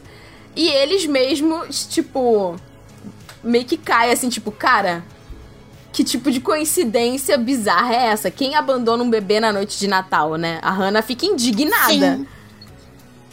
Não, e ainda é fofo, porque eles estão ali procurando alguma coisa, porque a Hannah quer É, dar um a, presente a Hannah bonito. tinha separado uma coleção de livros que alguém pegou. Ah. E, a, E aí ela Exatamente. mostra esse, esse lado muito, muito mãezona dela, né? Muito mãezona da Hannah. É. Não, e ela até fala uma frase que marcou, que ela fala assim, não é porque a gente tá mo- morando na rua que a É. gente não tem que comemorar o Natal. Sim, nossa, Porque a até Milky fala, tipo, ai, por que, por que fazer isso e não sei o que. Inclusive, a, a fiquei, é. tipo, também eu apontei a dualidade do Jin, né? E agora eu vou trazer a da, da Milky, que ela é essa bravinha, mal-humorada, meio chatinha, até porque é adolescente, né? Então ela fica, ai, por que tem que fazer isso? Por que, que eu tenho que. Ai, que frio, mimimi. Tá o tempo todo reclamando, bem adolescente. Só que a gente aprende que ela também passou por muito sofrimento e ela é muito generosa. Né? Então ela, ela se esforça muito pra. Mais pra frente a gente vai ver ela cuida da bebê. Ela tá sempre ajudando os, os dois nos perrengues. e muitas. E ela, e se, ela importa. se importa, ela é generosa nesse, nesse sentido. Ela até. Mais um pouquinho pra frente, ela, ela é, encontra uma revista que tem mais ou menos um manual de cuidados com bebês. E ela guarda isso e não conta pra ninguém. Ela faz até, ela faz até uma troca, né? Tipo, ela vê outros moradores de rua e os caras, tipo assim, ih, é a garota do Gin, tipo assim, como se, tipo, ah, o Gin é meio barra pesada, a gente vai se meter. A gente vai se meter com você, não sei o quê. Aí ela fala, ah, o que, que vocês têm aí? Aí ela vê a revista e aí ela pega, tipo, dois onigiris que ela tinha comprado pra comer e troca pela revista de maternidade pra poder levar, tipo, pra família, assim. Aí você vê, tipo assim, cara, a pessoa tá na situação de rua, comprou comida e trocou comida pra um negócio que, tipo... Que não era pra saca? ela. Exato. É, mostra essa generosidade de fato. E é, é interessante porque, tipo, a primeiro, o primeiro é, instinto que dá é, tipo, cara, vamos levar esse bebê pra polícia, né? Sim. Tipo, Seria o óbvio, né? é o que é o que você. Aliás, é o que vocês devem fazer, Caso tá bom? vocês encontrem coisa- um bebê no lixo, leve pra polícia, tá bom? Não siga o conselho do filme. A ideia filme, só é. foi criar o plot. Vocês levam pra polícia. Agora, eu não tenho certeza, dependendo do caso, acho que é melhor levar pro hospital e depois levar pra polícia, né? É- é Mas verdade. enfim, dependendo do estado da situação, Tem isso, né? é, levar pro hospital é mais recomendado e no hospital você aciona a polícia. Isso, porque aí o bebê tá sendo cuidado enquanto a polícia vem e resolve a situation. E aí, assim, é aquilo. Se não tivesse esse blob, blob twist, blob twist, é, não teria filme. Então a Hannah, a Hannah desperta todo o lado maternal que ela já estava tendo com a Miyuki, já tava, né? E ela fala, cara, eu sempre quis ser mãe. Tipo, por favor, me deixa, me deixa ter esse sonho só hoje. Depois a gente leva ela. E aí começa toda uma reflexão filosófica, porque como a Hannah foi ab- abandonada, né? É, eu não sei, não tenho certeza se a, não lembro se no filme fala se a mãe dela faleceu ou se ela realmente foi abandonada. Ela não É, e ela também, fica, ela, tipo, ela se projeta tanto nesse bebê do tipo, cara, eu não quero que aconteça com esse bebê o que aconteceu comigo. E se os pais não querem esse bebê? E se quando a gente devolver esse bebê, vão fazer coisa pior? E se vão abandonar de novo? Então ela fica, eu quero que esse bebê tenha uma família que, que ame e, e que esse bebê receba o amor e a família que ele merece ter, né? Essa bebê. Então ela fica muito nisso, tipo assim, cara, beleza, a gente pode ser perrapado, a gente pode não ter nada, mas a gente pode dar amor pra essa criança. E a família que tem tudo pode não dar amor. E isso vira uma reflexão até sobre, tipo, é, famílias que têm filhos adotivos, né? É, e até mesmo, tipo, essa questão, porque também existe um lado.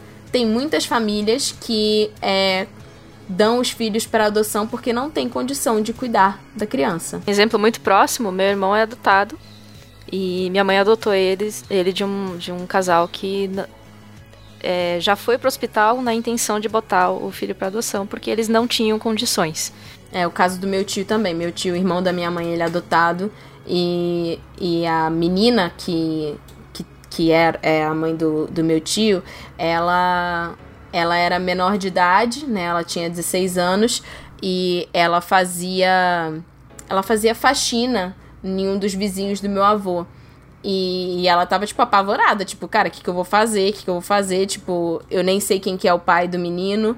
E aí é, eles deram todo o suporte, né, para ela quando o bebê nasceu, perguntaram tipo assim, você tem certeza que você vai dar para adoção e etc. E como era muito próximo e a minha avó já estava ajudando e tal, eles conversaram e aí é, foram no cartório, né, com o juiz e tal, e aí resolveram adotar. Então naquela época era diferente. Hoje em dia, pra você adotar uma criança, é, tem toda uma burocracia que merece Sim, ter. Porque, precisa ter. Porque, enfim, videocast de pedofilia que a gente E o, fez, o blob né? Enfim. twist pessoal aqui é que hoje em dia eu não tenho. Não falo com a minha mãe, mas o meu irmão é, tipo, o filho querido. Então, aí a adoção e o laço de sangue você vê que não tem tanto. Né, é, não vou dizer que não tem importância, mas assim, a gente dá muito peso para laço de sangue que, na verdade, não necessariamente precisaria ter. Exatamente. Então ela decide não levar o bebê pra, pra polícia. e decide que ela vai cuidar do bebê. E aí a primeira coisa que você pensa quando você tá vendo o filme pela primeira vez é tipo, cara, esse bebê precisa de leite. Quem vai amamentar esse bebê que tá cotosando, né? Então eles pegam os últimos. E aí é muito doido isso, porque, tipo assim, o bebê ele vira tipo. Cara, é, é a nossa prioridade. Então eles pegam todos os fundos, né, que eles têm pra poder comprar leite, pra poder, tipo, comprar o que precisa pra pelo menos cuidar desse bebê nessa E noite. eles fazem tudo né? bonitinho, né? Esquenta a mamadeira, esteriliza. É, bota na mão Por pra causa provar, tipo, do conhecimento do. Jin, né? Que aí a gente descobre que o Jin, isso o Sim. Jin conta, né? Num num dado momento. Em algum momento teve algum bebê. É, que ele teve uma, uma filha e uma esposa, e por isso que ele tem esse, esse cuidado com a bebê. Que a Uhum. Ana, nesse momento, batiza de Kyoko. Por causa de Kyo é pureza, né? Então ela quer. acha um bebê puro. Nessa hora, ele já fala que o nome da filha dele era Kyoko? No. Ele não Nessa revela, hora né? ele fala Não. que a filha morreu, por- teve uma doença grave e, e morreu. E aí ele ficou com muitas dívidas Ele do, fala que ele era do- do ciclista, hospital e dos cuidados. E aí viva o SUS, porque, né, aqui a gente não se endivida por isso. Uhum. Defenda o SUS. Total. E ele disse que ele era ciclista profissional e ganhava dinheiro com isso. E que a esposa dele adoeceu na sequência, morreu também. Então, e ele tava com muitas dívidas. E ele tinha feito um acordo com o cara lá. Com um ficou cara meio, mal mafioso, sei lá, explicado. um, um agiota ou qualquer coisa do gênero. É.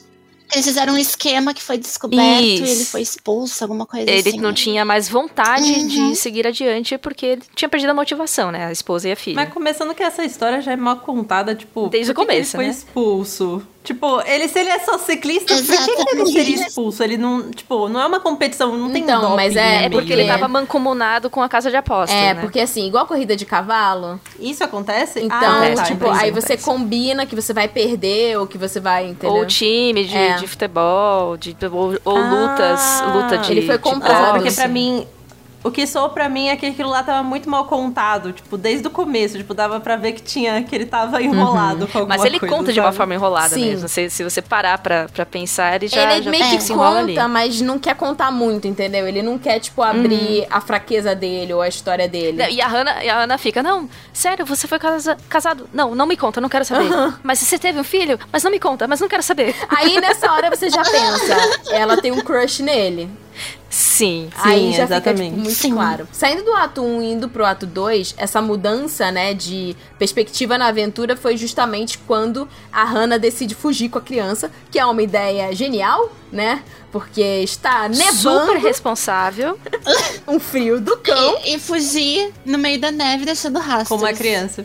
Eu já... Eles fazem até um comentário, né, tipo, sobre os pés dela uma hora. Sim, sim, porque ela é uma mulher muito alta, né? Daí faz um comentário que eu fiquei, tipo, que eles falam, tipo assim, ah, é porque não dá pra arrumar os pés. Aí eu fiquei, tipo, que gratuito. Poxa. É Sim. foda isso, né? Ah, mas é, é foda, mas eu sempre penso no contexto, sabe? Tipo, ali, tipo, mexe um pouco, mas eu fiquei assim, gente.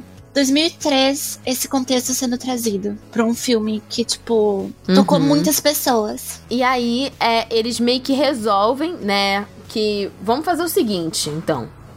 É, vamos tentar achar a família desse bebê. E aí, se a gente chegar lá e achar que a família é ruim, se a gente chegar lá e a família falar que não quer, a gente a gente dá um jeito. Ou a gente fica com ela, sei lá, a gente pensa na, na hora a gente vê. vamos achar a família dessa criança. É, nesse, nesse momento aparece também muito da, da complexidade da Hannah, que eu, eu pontuei do Jin, né? Pontuei da Mizuki e também. Mizuki. Miyuki. E também agora eu queria falar da Hannah que ela sempre aparece muito quase caricata, né? Ela é a mãezona do grupo, tá te sempre tentando manter um clima bacana, né? Então ela, ela canta, ela é muito exagerada. Uhum. Só que é uma forma que ela encontrou de maquiar um, um passado muito sofrido, né? De, de, lidar com essa situação. Uhum. Então, quando ela fala que ela foi abandonada também, que ela não deseja isso para bebê, você sente a dor dela ali naquele momento, né? Desespero, né? Sim.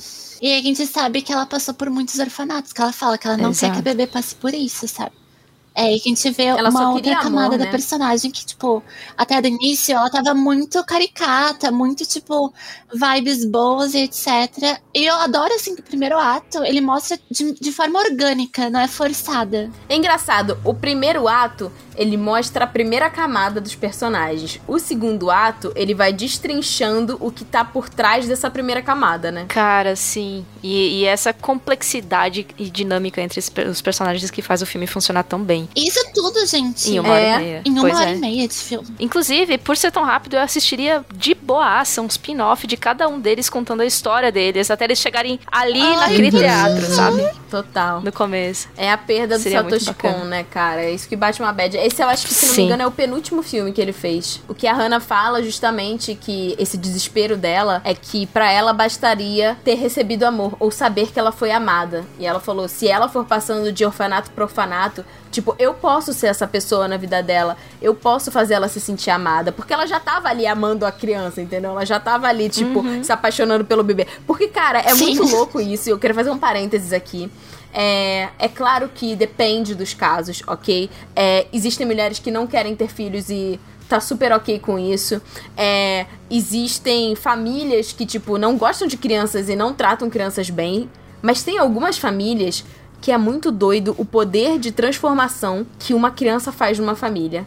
Que, tipo, precisa daquela criança e que, tipo, vai ser amada e etc. Mesmo com todos os problemas. Então, tipo, eu vejo, por exemplo, é, um caso próximo, assim, não vou falar quem, porque sei lá, vai que, vai que escuta o podcast, mas que era um pai, né, da família, que sempre foi meio ausente ali, é, sempre, tipo, sempre foi low profile e que não fazia muito as coisas, assim, as, as mulheres da família que realmente puxavam as rédeas e faziam as paradas.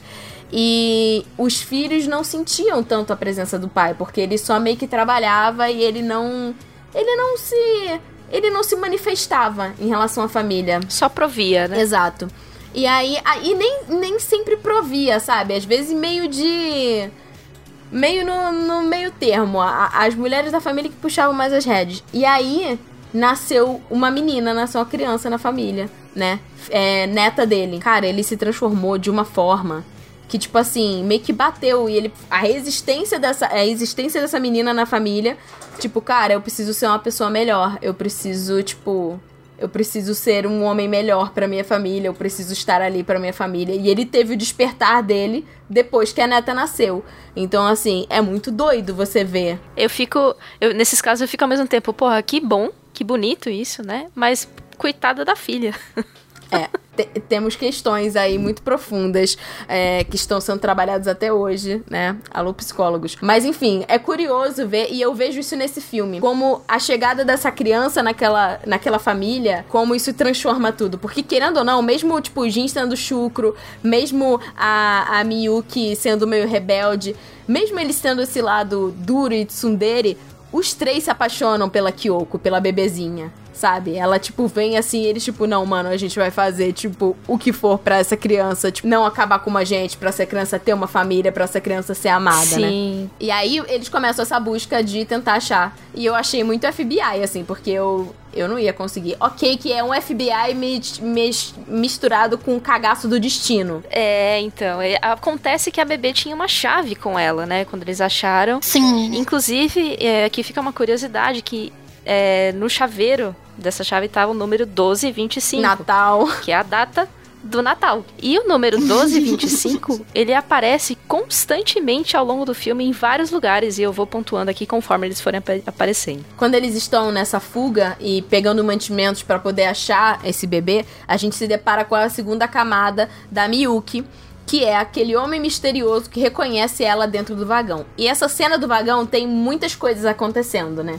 Porra, sim. Porque assim, quando eles entram, isso foi uma coisa que tipo me doeu, sabe? Porque assim, a gente no nosso no nosso é, na nossa vivência brasileira é assim porque aqui em São Paulo eu ando menos de metrô do que eu andava no Rio quando eu morava lá. E quando e quando eu estudava no Rio eu estudava no centro do Rio que é um lugar que tipo assim não é muito bem cuidado é um lugar que existem muitos moradores de rua é, existe uma cracolândia. Então, assim, você acaba tendo mais contato e, tipo, as estações do centro tem esse vai e vem de pessoas, pessoas pedindo dinheiro no, nos vagões, etc. E, tipo, você tá da perspectiva deles, né? Vendo como eles são mal recebidos nos espaços, vendo como eles são Sim. incômodos, vendo como. E a Hannah fica até constrangida, tipo, pô, Jim, você nem tomou banho? E ele falou, ah, eu não tomo banho tem alguns dias. E todo Sim. mundo, tipo né, fechando, botando a camiseta no nariz, botando coisa no nariz por causa do cheiro deles. Dá, um, dá uma dor de você ver, tipo, como as outras pessoas desumanizam outras pessoas. Sim, e ao mesmo tempo essa dor bate porque em muitos momentos eu fiz isso também. De me, me incomodar, de ver uma pessoa em situação de rua ali do meu lado e, tipo, fedendo, porque a pessoa não tem acesso a, a tomar um banho, né, lavar roupa. E, e assim, cara, a pessoa também tá constrangida. E é uma coisa que eu não enxergava, eu na minha prepotência, sabe? Uhum.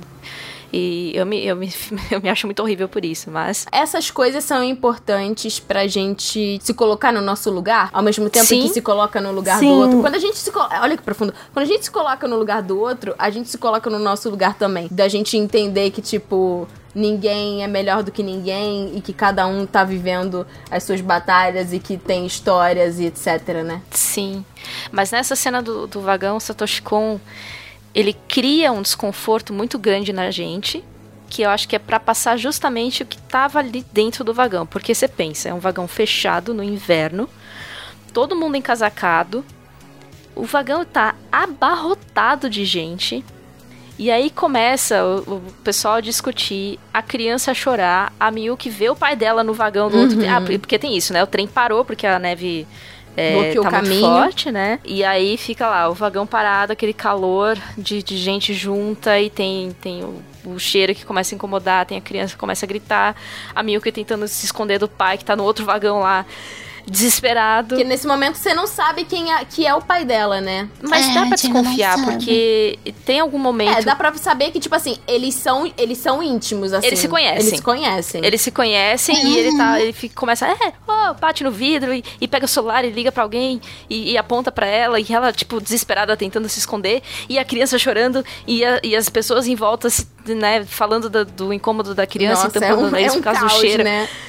E esse negócio vai crescendo até que a Milky começa, consegue abrir a janela e foge pula fora do situação, trem. literalmente. Aí ela dá uma. Pula, ela literalmente. Dá aquele, aquele alívio, sabe? Uhum. Nossa, gente, consegui sair do trem com ela.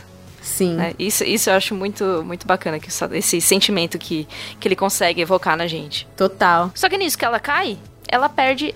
É, você vê que cai a latinha com a comida e as fraldas da, da Kyoko. Ah, Sim. eu não tinha notado, é verdade. Uhum. Tanto que depois a, o, a Hannah e o, e o Jin vão atrás dela, né? Eles seguem o caminho a pé, inclusive reclamando porque desperdiçaram passagens de trem e dinheiro, Caro. convenhamos, não é uma coisa é que né? lá você paga por estação, né? Então. Que você para. Então. Desperdiçaram. E, e aí a Hannah comenta: Ah, desculpa, não tenho leite para você quando a, a Kyoko tá chorando. Uhum. E a, a Miyuki fala: É, pode botar toda a culpa em mim e não sei o que. Uhum. Mas sabe o que é curioso? Você vê que eles são uma família, porque, tipo assim, eles podiam muito bem ter falado: ah, dane-se, a gente vai e a gente depois encontra ela. Não. Mas não, eles foram lá e, tipo, não, cara, a gente tá junto pro que daí vier, né? Tipo, estamos Sim. nesse plano juntos. Então, se ela saiu é porque tinha um motivo e E é a vida, assim, bora andar E tamo na junto. Não, e até mostra aí um lado mais sensível do, do Jim, que a Hannah começa a cantar pra deixar a situação mais leve. Ele fala: para de cantar que você vai sentir fome. Corta a cena, a Hannah quase morrendo de fome. Aliás, a música que a Hannah canta é uma música do é, The Sound of Music, né? Que ela eu esqueci o título em É o português. fantasma da ópera? Não, não. É o A Noviça Rebelde. É. Ah, não vi. Ah. Da Noviça Rebelde. E que é uma música que é cantada em um momento em que eles estão passando também por uma dificuldade e caminha, fazendo uma trilha no, no alto dos Alpes ali, com neve ao redor. Então a Hannah cantando essa música faz esse no link momento, também de tipo, ela, ela lembrou do filme enquanto ela tava, né? É, que mostra novamente como a- ela tem a- essa- cultura, né? Exatamente, essa ligação com as artes. Mas aí, quando, quando o Jim fala, é, quando a Hannah fala que ela tá quase morrendo, a Milk fala: Olha, um cemitério! É, tipo assim, fala, pronto, Eu não morri resolvi. ainda! ô." O timing é muito bom. Sim. E aí é aquela questão cultural, né, de que é, isso acontece no Japão, não acontece tanto aqui. Aqui a gente bota mais flores, né, no túmulo das pessoas, mas no Japão você coloca geralmente oferendas é, que às vezes é tipo a comida favorita da pessoa, ou às vezes um saquê, enfim, você coloca algum tipo de alimento junto, né, do, dos túmulos. Então é basicamente, e eles ficam tipo assim, Deus, você existe. A Hannah, né, que, que parece ser meio religiosa, assim, que ela fica tipo assim, obrigada, um milagre, e não sei o que, tipo, ela, fala- ela fala alguma coisa tipo assim, cara, essa criança foi enviada por Deus, porque tipo, essa criança virou O com tempo bumbum. todo. É, essa criança tem o bumbum, tem o bumbum virado pra lua, essa criança, tipo, é muito sortuda, porque tá tudo dando certo no caminho dela, mesmo quando tá tudo dando errado, saca? Você, ela É, fala, até- você é uma até favorita de Deus, ela fala. E aí o Jim é meio que fala: Porra, mas se ela é favorita de Deus, por que, que ela foi abandonada? Mas que caramba! Sim. E eles conseguem achar, né, os mantimentos pra. Cara, é, e é muito, tipo, ele, o Santos Con, ele faz a questão de colocar o quão escrachados são as situações, tipo, de uma forma cômica. Porque no meio de um monte de coisa, tipo assim, ah, o Jin acha bebida, né? Beleza, é comum você achar bebida. Do nada, a Hannah vira e tem um pacote de fralda. Tipo, tem, Pacote tem de tudo. fralda, E leite. leite e uma mamadeira, porque não basta ser. É muito bom. E tá sendo iluminado, sabe? Tipo, é uma luz. É bom demais. E é- aqui é uma coisa que eu acho muito legal, que eles já mostram, tipo assim, você já sente isso é, enquanto os personagens se relacionam. Mas quando eles veem o cara que tá quase sendo atropelado pelo próprio carro, né? Porque ele teve uma, teve uma complicação ali. E Nossa, eles vão lá, e, tipo assim, prontamente você vê como eles têm empatia pelos outros, Sim, né? sim. E aí o filme, o tempo inteiro, faz questão de humanizar pessoas que são desumanizadas pela sociedade. Então, assim, Sim. como eles têm empatia pelos outros quando o resto da sociedade, tipo, tá cagando pra eles, né? Então, eles que vão lá ajudar o cara que tá embaixo do, do carro, né? Todo atrapalhado. E aí meio que É, salvam a ai, vida mano, dele. Eu acho essa parte o máximo, que é onde começa as co... Porque assim, antes a gente teve muito esse jogo de coincidências, mas aí começam as coincidências que é tipo auge, Extrapola, além, né? É, é. Eu acho que é um bom para é um bom momento assim que a gente consegue diferenciar o ato 1 do ato 2, porque é quando tipo tem esse boom assim, tipo, não, aqui já começa a ficar bem fantasioso, Totalmente. sabe? Porque esse cara é tipo meio que um chefão da, da máfia, assim, da Yakuza. A filha dele vai casar. E a filha dele se chama Kyoko. Que é o, o nome da bebê. Que é o nome da filha do Jin. e eu, e nessa hora, o filme, ele vai lá e ele te ilude, porque você pensa assim, cara, será que essa menina que vai casar é a filha do Jin? Por um momento isso Mas- veio na minha mente. Mas nesse momento a gente ainda também. não sabe, né? Eu não sei se é que porque o- quando eu assisti o filme, eu já tinha visto o filme anos atrás, eu sabia que era o filme, e eu não lembrava de algumas partes. Então, Ah, tá. eu fiquei achando, tipo, eu já tinha esquecido, eu não lembrava que a filha do Jin era a moça do, do hospital. Mas eu acho que deu essa ideia porque você vê que o Jim fica, Ele fica muito, muito- desconfortável. Ele fica abalado, e realmente, ele na olha hora que pra ele ela entra. vestida de noiva, e, É. cara, bate uma coisa, tipo assim, podia ser a minha filha, entendeu? Se ela Uhum. tivesse Eu aqui. senti isso também, eu não lembrava nada disso, dessa Parece parte. que eles têm- elas têm mais ou menos a, mes- a mesma idade, né? Elas têm as mesmas idades. Mas aí a gente descobre que ela vai casar com quem? Com o dono da boate que eles descobriram lá, porque a gente não, não citou, né? Que no meio das coisas que eles acharam na, no armário da, da ali da, da estação de trem, é, eles acharam fotos do casal, que teoricamente é, são os pais da bebê. É, acharam uma, mais um molho de chaves Uhum. e cartões de visita de uma boate. Sim. E aí a gente descobre que é, a filha desse figurão que eles soltaram debaixo do carro vai se casar com o dono dessa boate. Olha só que conveniente, não é mesmo? Não é mesmo?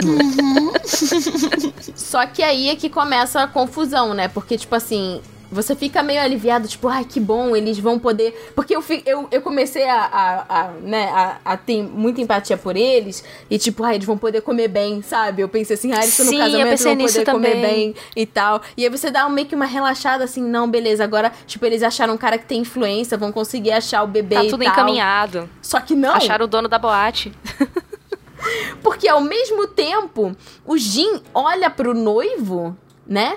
E é pro noivo, não é? Ou é pro pai da noiva? É o noivo, o noivo, Pro noivo, que é o dono é da boate. Que, e ele lembra, Coincidentemente também. ele lembra que é o cara. E não é, não é bem uma boate, né? É um host club, né? Não é uma coisa assim. Ah, Eu entendi mais que fosse um host pode ser. club. É que na tradução assim. colocaram boate. Na Me deu um pouco dessa impressão português. de host club, porque parecia muito que aquela aquela mulher da foto era meio que uma amante. E meio que ele tava Sim. casando com essa Kyoko e ele já tinha saído com essa amante. E aí eu entendi que o Jin ficou bravo porque, tipo, era como se o marido estivesse já traindo a mulher. Não, não, não, não, não. Não, não, mas me deu, me deu essa impressão. Ah, tá. Deu a impressão. É porque não, eu- não, não que aconteceu, mas tipo, foi a impressão que me passou do porquê ele ficou Ah. tão, tão noiado na hora. Não, é porque o, o Jin reconhece que o dono da boate também é o cara que passou a perna nele. E fez ele perder tudo Uhum. nas apostas. E aí ele fala, ô, vou matar esse cara. Nossa! Não, essa então cena ele é tá.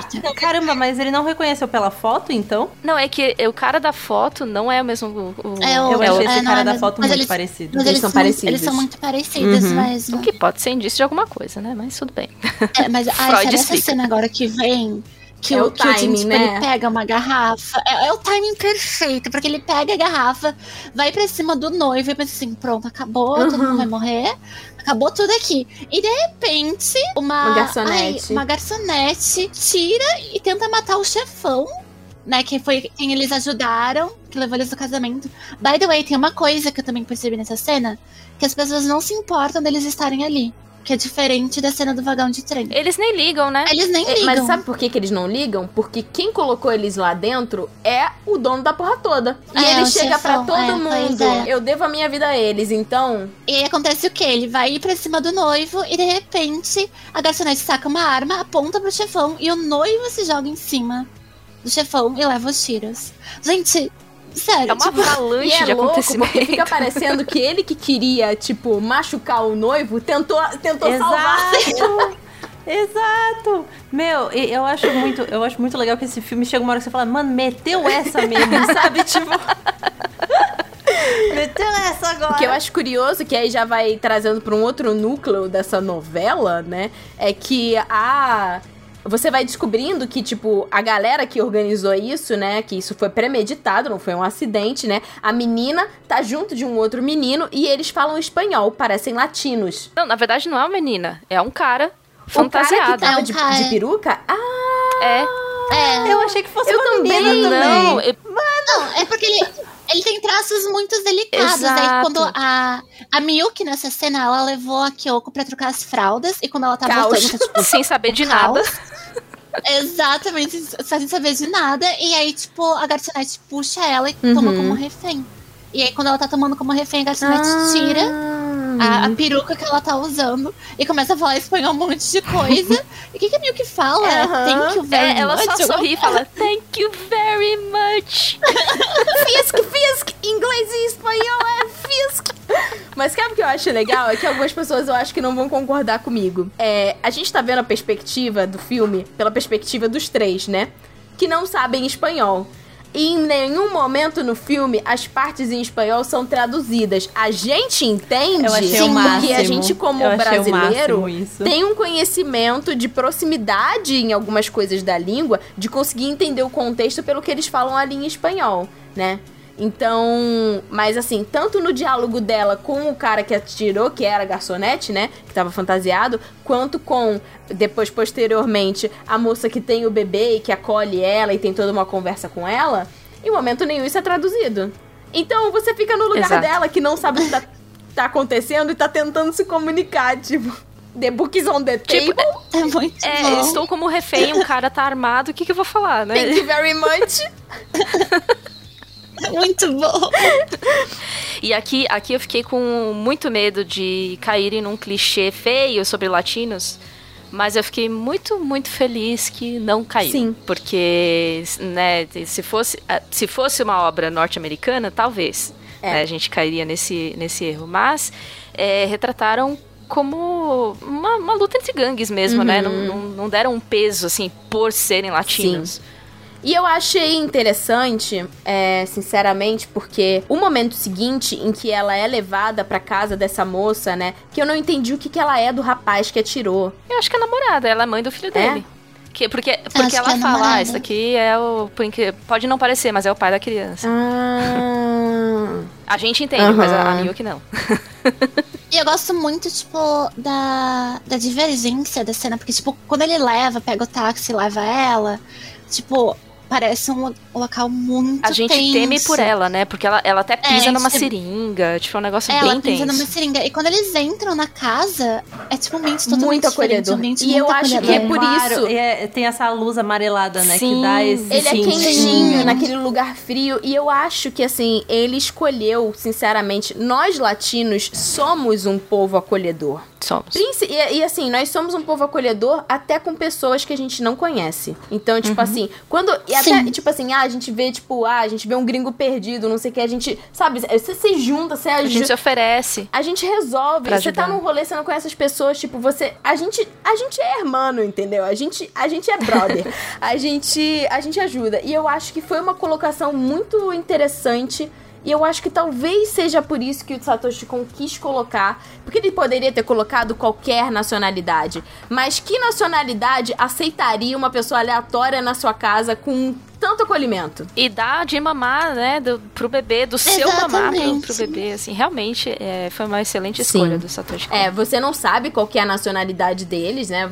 Você, você é, presume que são latinos, mas poderia ser, tipo, poderia ser uma mexicana, poderia ser uma boliviana, poderia ser uma brasileira, poderia ser. Porque a gente tem. A brasileira não, porque tá falando espanhol. É, no Mas, caso sim. Né? Mas eu digo assim, dele ter escolhido uma nacionalidade é, latino-americana. E essa história dela dividir, né, que a Jojo falou dela dividir também, que ela tava amamentando uma criança e foi também dar leite, né, pra, pra Kyoko, me lembrou um caso, tipo, da minha família, que quando minha mãe teve o primeiro filho, meu irmão mais velho, o leite dela secou. E ela precisou, tipo, de uma mãe de leite, né? Então, era uma... Agora eu não lembro se era uma vizinha ou se era, era da mesma da mesma maternidade que elas conheceram. Eu sei que é, teve uma... Teve... E aí foi doido, porque depois o leite da minha mãe voltou...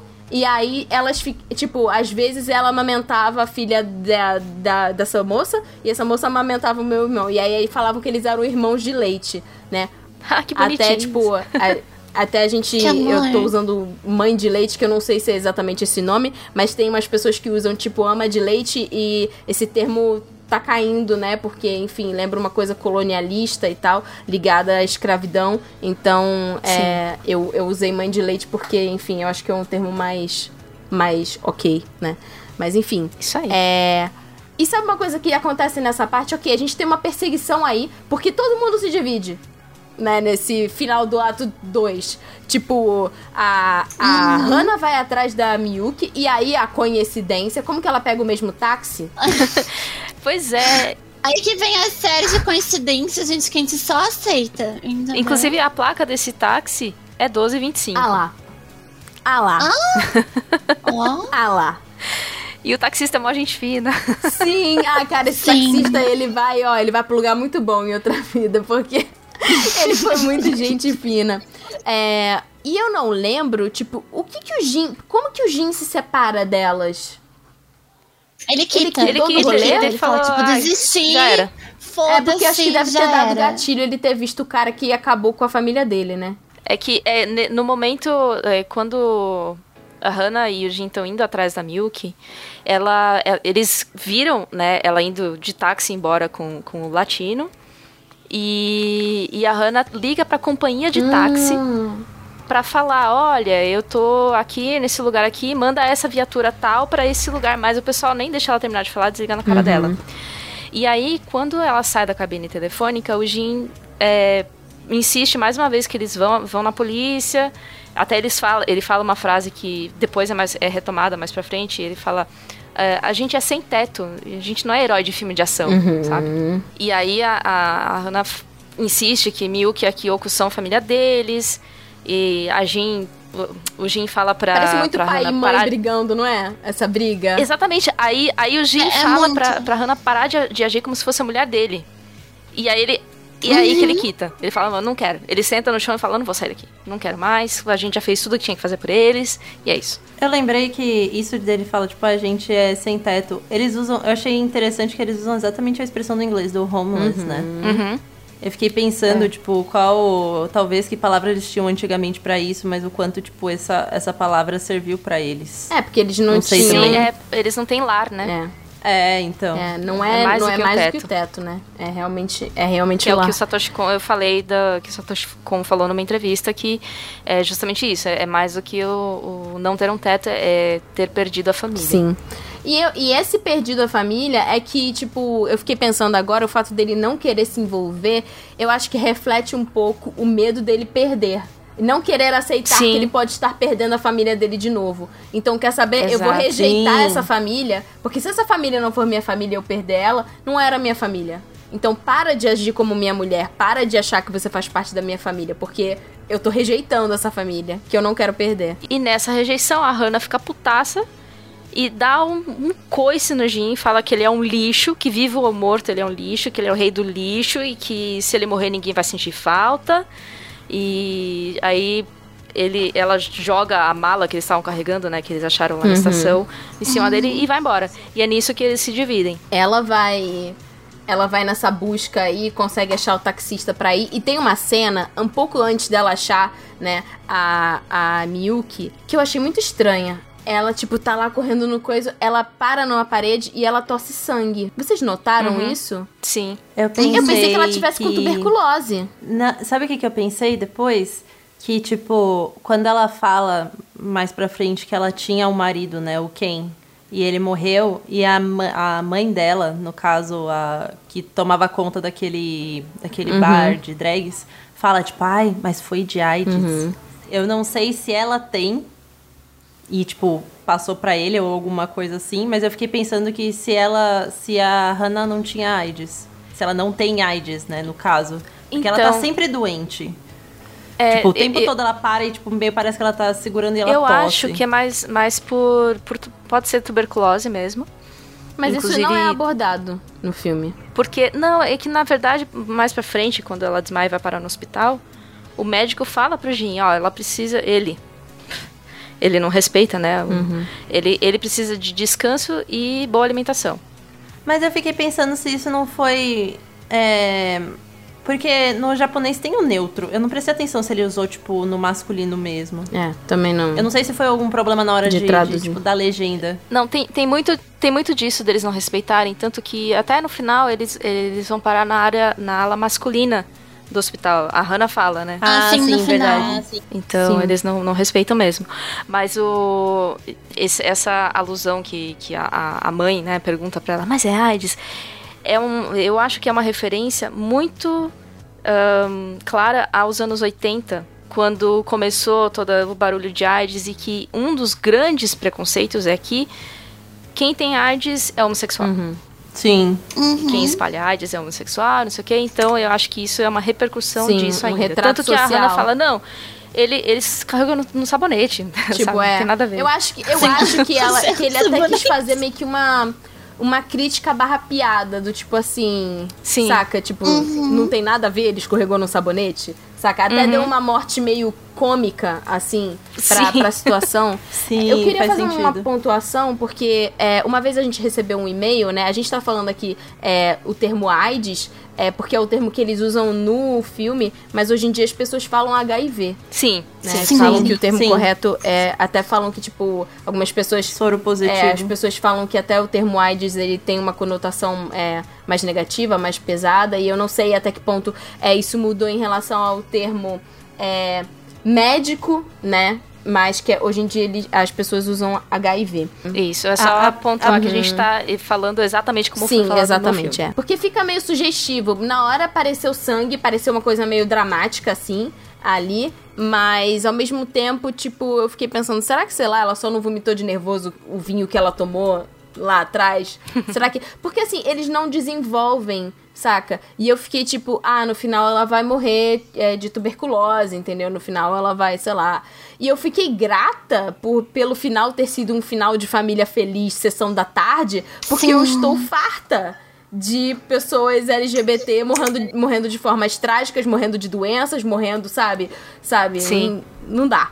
Mas enfim, voltando, ela, ela consegue encontrar a Miyuki e aí essa cena do do Jin aí é que mostra a segunda camada dele. É ele tipo lamentando pelo bebê e, e, e, e, e pela filha ao mesmo tempo, que tem o mesmo nome. E ele encontra um outro, um outro morador de rua. Esse morador de rua, ele está morrendo, né? Ele tá, ele, ele tá falecendo. E ele aí mostra de novo a, a empatia que ele tem, né? Em comparação com outras pessoas que, ah, tipo, é um moribundo e é isso aí. E ele leva ele pra um lugar e o cara fala, tipo, ah, eu, tudo que eu queria era, tipo, morrer numa casa quente e... E, E bêbado. E, e bêbado, né? Aí ele Inclusive, Isso- tem uma cena isso- muito engraçada que, tipo, ele, a- que o Jim acha que ele morreu, mas. Meu, e, e uma coisa que eu fiquei pensando também é que eles dividem a mesma, a mesma garrafa, né? E Aham. agora, principalmente em tempos de Covid, mas, tipo, você pensar, tipo, são, são bo... São dois. A gente são nunca dois mais vai ser a mesma. É, não tem ali. Ah, eles o álcool, passa o álcool ali, tá, tá de É, boa. o álcool já esteriliza. Ainda mais, ainda mais 2003, que não tinha nem gripe suína. Mas essa cena que, que a Alice falou é muito boa, porque o, o velhinho fala, ah, então tá bom. E aí ele tá com o olho meio eh, entreaberto, o Jim vai lá fechar e ele estatela o olho assim, ah, mas um negócio. O Jim tomou um susto. É muito tipo, bom não morri ainda, né? Não morri Pera ainda. aí. E ele fica o tempo todo, ah, posso te pedir um último favor? Ele pediu vários últimos favores, né? Uhum. Sim. No final, tipo, é, aquela cena eu acho que ela foi muito brutal. E Foi. eu li a respeito do, né, dos jovens, tipo, espancando os dois, tipo, e eles iam tentar matar o cara, mas o cara já tinha falecido, né? E aí você fica até meio aliviado, tipo, que bom que ele morreu num lugar quentinho com uma pessoa que se importava e não dessa forma é, brutal, né? Tá. E aí eles dão um contraponto, que é justamente o que o filme tá tentando esfregar na nossa cara o tempo inteiro. Tipo, os caras estão lá, batendo em moradores de rua, e aí, tipo, ah, as meninas vão encontrar a gente. Tipo assim, são caras. São caras ah, normais que têm vidas sociais, que têm família, que têm, sabe, apesar de serem é, delinquentes e etc. Eles, ah, não, vamos lá pra onde as meninas estão. E aí largam e por pouco o Jim não morre. Mas é, eu tava lendo um texto que, tipo, isso faz alusão a um a grupos, que eu não sei como que tá hoje e tal, mas faz alusão a grupos é, que eles chamam de, é, tipo, grupos de limpeza. Que são, tipo, grupos... Isso, e agora fica aqui é, a, a crítica e o trazer pra cá, porque é uma coisa que acontece... Continua acontecendo aqui no Brasil, que são grupos de extermínio de pessoas moradoras de rua que acham que moradores de rua, tipo, sujam a cidade, que, enfim, são violentos, que não sei o quê, que são, tipo, lixo social. É, até, até o cara fala, né? É hora da limpeza de ano novo. Horrível. É. Essa cena é muito É bem pesada. pesado. E que mesmo que não esteja nos mesmos é, patamares em relação à violência física direta que esses grupos de limpeza fazem, foi o que acontece, que continua acontecendo aqui, aconteceu aqui na época das Olimpíadas e aconteceu no Japão, eu até li uma reportagem sobre, com um morador de rua falando, tipo, ah, que queria que as Olimpíadas acabassem logo porque um monte de moradores de rua foram despejados, né, levados para outras cidades pra não deixar a cidade suja. O que fizeram, inclusive, no Rio também. Aqui em São Paulo também, é, o pessoal dá banho de, de mangueira de água gelada na toda pra tirar, tipo, varrer os caras da calçada. É muito, Sim. muito, muito desumano. É muito triste. A própria arquitetura Isso a própria daqui prefeitura também. fazendo. Isso Exato. fora, sem contar a galera que nem esses adolescentes aí do filme que tá com fogo em mendigo, sabe? Que É o que aconteceu acho... com, com, a- com aquele indígena que tava dormindo no, no ponto de ônibus. É, que esse um foi um caso- dos casos, né? É um dos casos. Infelizmente sim. tem muitos casos. Muitos casos. Então existem sim muitos grupos de extermínio e que as pessoas não não dão a devida importância ou a devida indignação justamente por serem moradores de rua, sabe? Falta muita muita empatia assim de perceber o absurdo que é, né? Então eles quiseram fazer é, colocar um ponto é, do dia a dia de pessoas que são moradores de rua passam é, não só a, é, a violência é, passiva da própria cidade não aceitando a existência deles, como sim esses grupos é, violentos realmente que matam moradores de rua. Então é, é violento, é gratuito, mas é exatamente o que é. Uma violência gratuita contra pessoas é, inocentes, contra pessoas é, que não fizeram nada. E, do nada, né? Tipo, exatamente como no filme também. Tá acontecendo um monte de coisa do nada. Do aparecem nada. essas pessoas. E justo no momento que a gente tinha visto um cartaz lá de um, um empreendimento que ele viu na foto do casal lá, que teoricamente são os pais da, da Sim, criança. uma pista, e né? ele fala, nossa, Sim. uma pista, vou pegar e vou lá. E quando ele vai lá, ele não vai lá, porque a, a galera começa a descer o cacete nele. Exatamente. Uhum. Mas é justamente isso que ele traz, esse ponto de ah, violência gratuita, repentina, realista, né?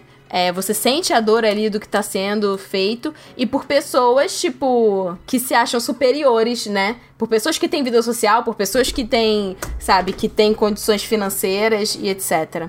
Eu nunca senti tanta raiva numa cena, porque, tipo, tudo garotinho de apartamento. Sim, tudo playboy, playboy. Nossa, sim. Playboyzinho. Uhum. Que- e, e, assim, a raiva que dá é que você, tipo, associa isso diretamente a uma realidade contemporânea nossa, sabe? E aí a gente agora, né, já tá na, na, na- no nosso ato 3, que se encaminha pro final, que é justamente eles conseguirem se reunir, né? E se reúnem num lugar que já destrincha o passado da Hannah, que era o último passado que faltava. na- é, faltava se, se destrinchar, porque quando a, a Milk tá com aquela moça que é, é a mãe de leite, né, por um momento, né, da, da bebezinha, ela conta a história do, do que, que aconteceu, né, por causa da gata, é, que você não tem. E aí é, mostra como é um mal entendido, como mal. Falta de comunicação, ela vai piorando até o ponto em que o mal entendido pode gerar uma, uma tragédia. Porque ela já não parecia se sentir amada pela família, ela tinha toda essa questão do sobrepeso, né? Dela, dela se sentir é, mal com isso, excluída com isso. E ela colocou o mundo dela naquele gatinho, que ela chamou de Angel, e do nada o gato some. E aí eu não sei, sinceramente, se o pai dela levou o gato pra longe, como acontece com muitas famílias. Já várias pessoas já me contaram de casos de tipo, ah, tinha um pet e do nada a família pegou. Nossa, eu não, eu não sei o que eu faria. Então, assim, eu não sei se. E aí não dá pra entender se, tipo, ah, ele deu um fim, ele levou o gato pra longe, é, ela não viu o gato e já pensou que foi o pai que fez e tal. É, na hora você não sabe se o pai matou o gato, você fica sem entender direito, né? Você só vai saber que o gato tá bem depois, né? Enfim, mas aquilo ali vira um gatilho pra ela de, de, de violência, ela fica transtornada e aí ela ataca o pai, né? Com uma faca e foge. E o pai dela é policial, É. Né? by the way. Um, um, mau, um mau investigador, né? Porque nem pra encontrar a filha, pô. Pois então, porque assim, ah, dá no, acho que no primeiro e no segundo ato falam, porque ela fala assim, ai não, eu posso voltar pra casa quando eu quiser. E aí a Hannah fala assim, não, tu já tá seis meses fora de casa, tu não vai mais poder Uhum. voltar, sabe? Ela já dá a entender que tipo, ela tá muito tempo, seis meses. É. Ela fala assim, é todo mundo fala isso, mas, mas por que, que você não volta então? E eu acho que isso é uma questão que faz quando a gente vê é, entrevistas é, falando sobre isso, documentários e tal, principalmente é, com pessoas que acabam parando nas ruas por conta de droga, é que, tipo, a pessoa sente uma vergonha, ela sente é, um sentimento assim tão profundo Ela não Que ela não consegue. digna. De voltar pra casa. É. E teve um caso, e aí eu vou fazer aqui um parênteses e um, um disclaimer que isso é uma exceção, tá? Porque as pessoas têm essa coisa de, não, a pessoa tá na rua porque a pessoa quer, porque a pessoa não quer trabalhar, porque a pessoa não sei o quê, tipo, ninguém sabe da história. Tem pessoas que sim, têm vícios e que, enfim, é, acabam perdendo tudo, apostando tudo, enfim. E, e, muito, e muitas vezes pessoas recorrem ao alcoolismo, a, a drogas, a, a apostas por desespero financeiro, por terem sido demitidos, por questões financeiras. Mas teve um caso que era uma, uma conhecida, né, da minha família. É, não era da minha família, né, mas, mas enfim, era uma conhecida da minha família. Jovem, que assim, é, tinha uma família, tinha uma condição boa, né, tipo, tipo um caso Suzane, assim, que tinha tudo. Mas assim, a família era bem desestruturada emocionalmente. E eram tantas cobranças e tantos abusos psicológicos que ela resolveu morar na rua, que ela se sentia mais livre na rua do que dentro da própria casa. E nunca, nunca quis voltar. Então, assim, tem coisas que acontecem. É, cada pessoa é um, tem é um a sua caso história. Miyuki, né? Sim, é um caso Miyuki, mas no caso da Miyuki, teve um agravante que foi de fato um crime. Sim, não vamos desmerecer o fato dela ter esfaqueado o pai. Não é mesmo? Exatamente. Então é um, foi um crime. E essa é uma parte assim que não entra muito em detalhes, né? A gente não sabe o que, que Fica aconteceu. subentendido, né? Ela já tava É, perturbada. só fica tipo. É, já fica tipo. Não sabe se ela sofria bullying no colégio.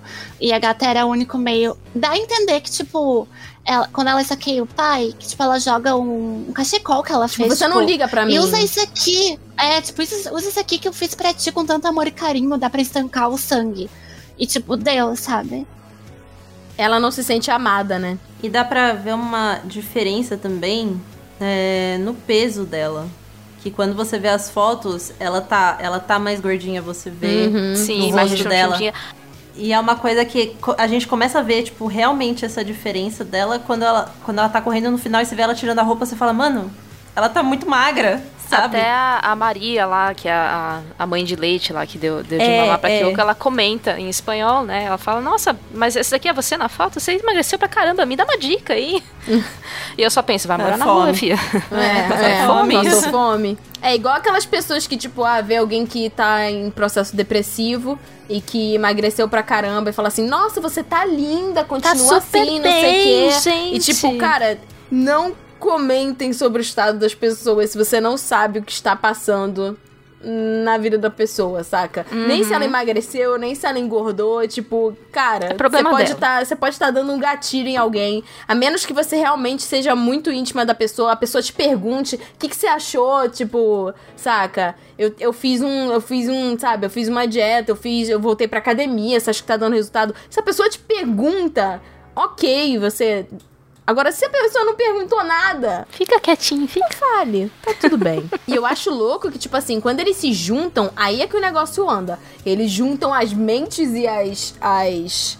as dicas que todo mundo guardou pra poder achar a menina, né? E quando eles se juntam naquele no bar de drag, você conhece, você fala, ué, é a mãe dela, mas não, né? É a mãe de consideração, que pra ela é a mãe, que foi quem acolheu ela, a Hannah, no caso no bar e ela conta a história do marido, né? Que ela, que ela cantava naquele lugar e que depois que o marido. A impressão que dá é que depois que o marido faleceu, ela meio que sentiu que ela perdeu o mundo dela. Sim. E que ela. Ah, eu, ah, eu não tenho certeza. Ela xinga um cliente e vai embora. Elas xingam É, cliente. Ela é xinga que na bate, verdade né? ela, é, ela bate no cliente, porque ela tá empolgada, ela cantando, ou ela tá já desesperançosa porque o, o marido dela faleceu.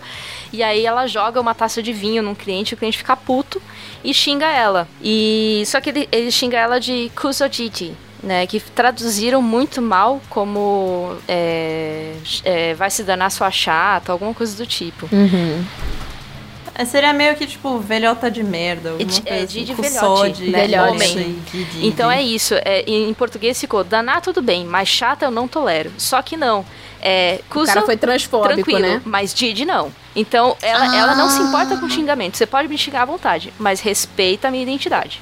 É, a tradução, A tradução é, peca. Porque teve alguém que xingou ela antes de Didi Sim. também. Que ela ficou. Acho que foi o Jin? talvez? Não, a, Não a. Miyuki chama, ficava chamando ela de é, Odisan Obasan. Ah, tá, tá. Que dela sempre fala a questão do gênero. Lembra, antes de acontecer isso, de elas se encontrarem lá no, no bar de. Eu, eu vejo mais um bar LGBTQIA, uhum. porque ali eu vi muitas identidades, Sim. mulheres trans e tal. Tem uma cena é triste, mas eu ri, tá? Porque ela se encontra com a Miyuki, elas estão voltando, e de repente passa uma ambulância dizendo, tipo, ai, um morador de rua morreu e etc. E a Hannah, ela entra num desespero. A Hannah, ela puxa assim o, o. Ela tá na maca, o corpo, Eu acho que ela né? aceita o tá amor coberto. dela naquela hora. Ela fala, é. eu sou apaixonada por ele. Aceitou. Né? Exatamente. Daí ela puxa assim o corpo que tá coberto, né? Puxa o o manto que tá cobrindo, e de repente, tipo, para. Gente, aquilo é muito foi bom. cômico pra mim. Porque ela para assim. Ah, não. Ela tá chorando. É o velho. É o velhinho que. É o velhinho que o Jim, o fez, atendeu os vários últimos e pedidos. E aí vem aquelas coisas da, da, coincidência, né? Tipo, cara, é uma das drags, né, que tava vestida de anjo, que é muito engraçada, né? Como se fosse uma fada. Aquela... Que ele falou assim, oh, tipo assim, consciência, eu morri, tipo. E é assim, e, e, e, não é, né? Ela tá só, tipo, vestida, né? Ela é super uhum. fofa. Ai, o que, que você quer? Não sei. Você, que quer, que você quer um feitiço ou uma ambulância? Aí ele fala, uma ambulância. Ah! ela fica meio... Quebrou um encanto. Não, eu tava achando, antes disso, que eu tava achando que era ex-mulher uhum. dele. Tipo, que tinha morrido. Sim. Eu achava que era uma... Eu também. É, eu achava que era milagre do Natal, né? gente. Meio que foi, né? Porque salvou ele ali do, da morte. E aí leva ele justamente pro clube que a Hannah tava, né? Então a Hannah, ela fica tão envergonhada de, tipo, ter feito algo que pudesse prejudicar a família dela, que era aquele clube, depois de perder o marido, que ela pensa, não vou poder voltar, eu não consigo encarar. Tipo, não consigo encarar essa decepção. Vou pra e a rua. mãe fala, ai, besta, eu só dei um dinheiro para ele ali e se resolver a situação, é. tá tranquilo, você pode voltar a hora que você quiser. É que às vezes também tem isso, eu me identifico com essa questão de, tipo, a gente cria uns overthinkings na nossa cabeça e uns uns cavalos de Troia que você pensa que eles são descomunais e você cria um negócio assim tão gigante de você mesmo não estar se perdoando que você acha que os outros não vão perdoar. Às vezes um, um erro bobo e a gente acha que esse é erro bobo é tipo é, é, é, a morte, né? É imperdoável. Sim. Então é, é interessante ver esse lado assim como a gente se identifica. Mas, bom, eles ficam bem. Eu acho bonitinho o Jim reencontrando a bebezinha. Porque aí ele também. É muito ele, tipo assim, ele, não, cara, eu vou fazer uhum. tudo por esse bebê. Vou fazer o que eu não fiz pela minha filha. É nós, né? É. É nós. E, cara, eu é fiquei nóis. me perguntando, tipo, se Jim e Hannah. Se eles aceitam, sabe? Esse relacionamento implicitamente. Eu, eu acredito que sim. Eu acredito, tipo, no começo talvez não tanto, mas acho que por causa de toda essa experiência, acho que mais pro final, porque o final fica, termina muito feliz em aberto. muitas possibilidades, né? Muitas possibilidades. E é isso que eu gostei muito.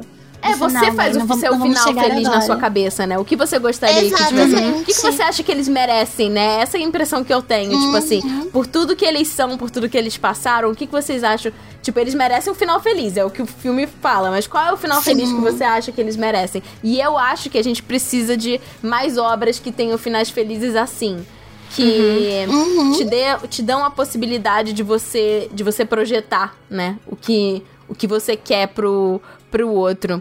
A história que dá o plot twist é que quando elas encontram a mãe do bebê. E aí, tipo. Meu Deus. É muito louca essa cena, porque eu fazia muito tempo que eu não via. Eles estão. É, tá, tá a Miyuki e a é Hannah na ponte, assim, conversando, tipo assim, ah, sobre a mãe, não sei o que. Ah, mas e será. E se ela. Ela deve estar tá muito preocupada com o bebê? E se ela. E se ela se matou? E se ela não sei o que? E aí você vê, tipo na hora que ela fala isso, você vê elas passam por uma mulher subindo a ponte. E aí elas estão conversando, e aí que não sei o que. Aí elas param assim e voltam, tipo, correndo. Essa cena eu vi de nervosa. É que, é que aí tem todo o preâmbulo, né, também, de, dessa cena, que foi quando a, a Hannah passa mal e vai parar no hospital.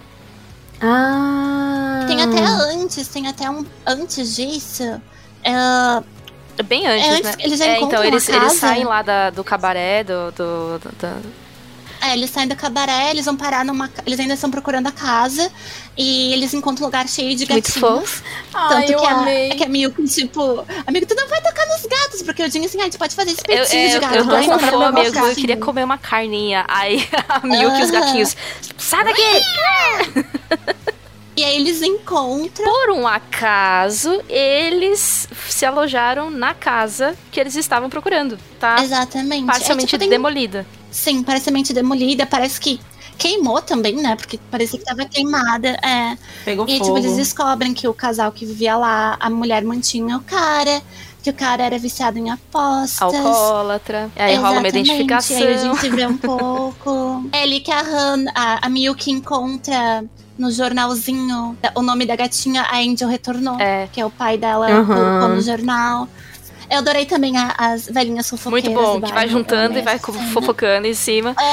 Nesse momento também aparece um relógio parado na casa que tá marcando 12 e 25. E o endereço que, a- que eles acabam encontrando, que é o novo endereço né, do casal, é, tem o nome da rua e o Uhum. número é 1225.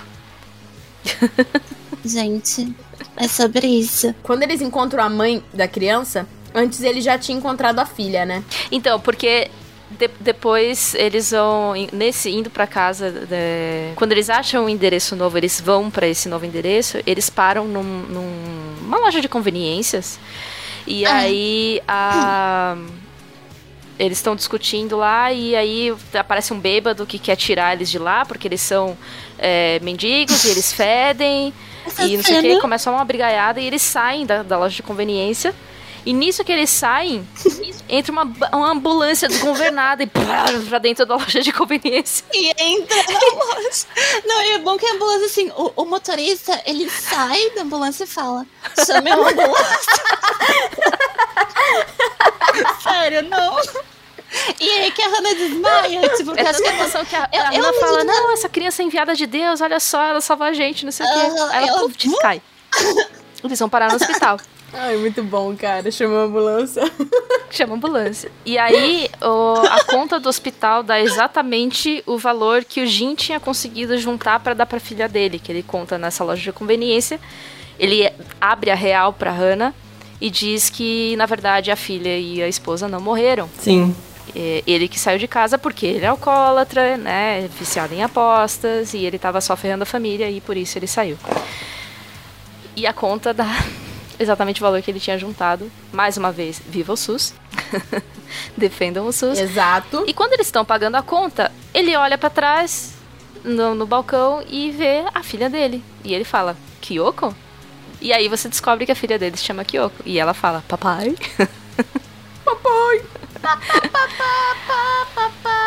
Aí eles Incrível. têm uma, uma longa conversa, né, sobre as, a- como tá E ela é as- uma fofa com ele. ela é muito fofinha, ela, ela aceita, né, tudo que aconteceu, convida ele pra, pra ir visitá-la, passa o endereço novo, fala que ela vai se casar com o médico que atendeu a Hannah, inclusive. E aí o pai dela até fica meio tipo, Ei, peraí, mas ele não tem minha idade?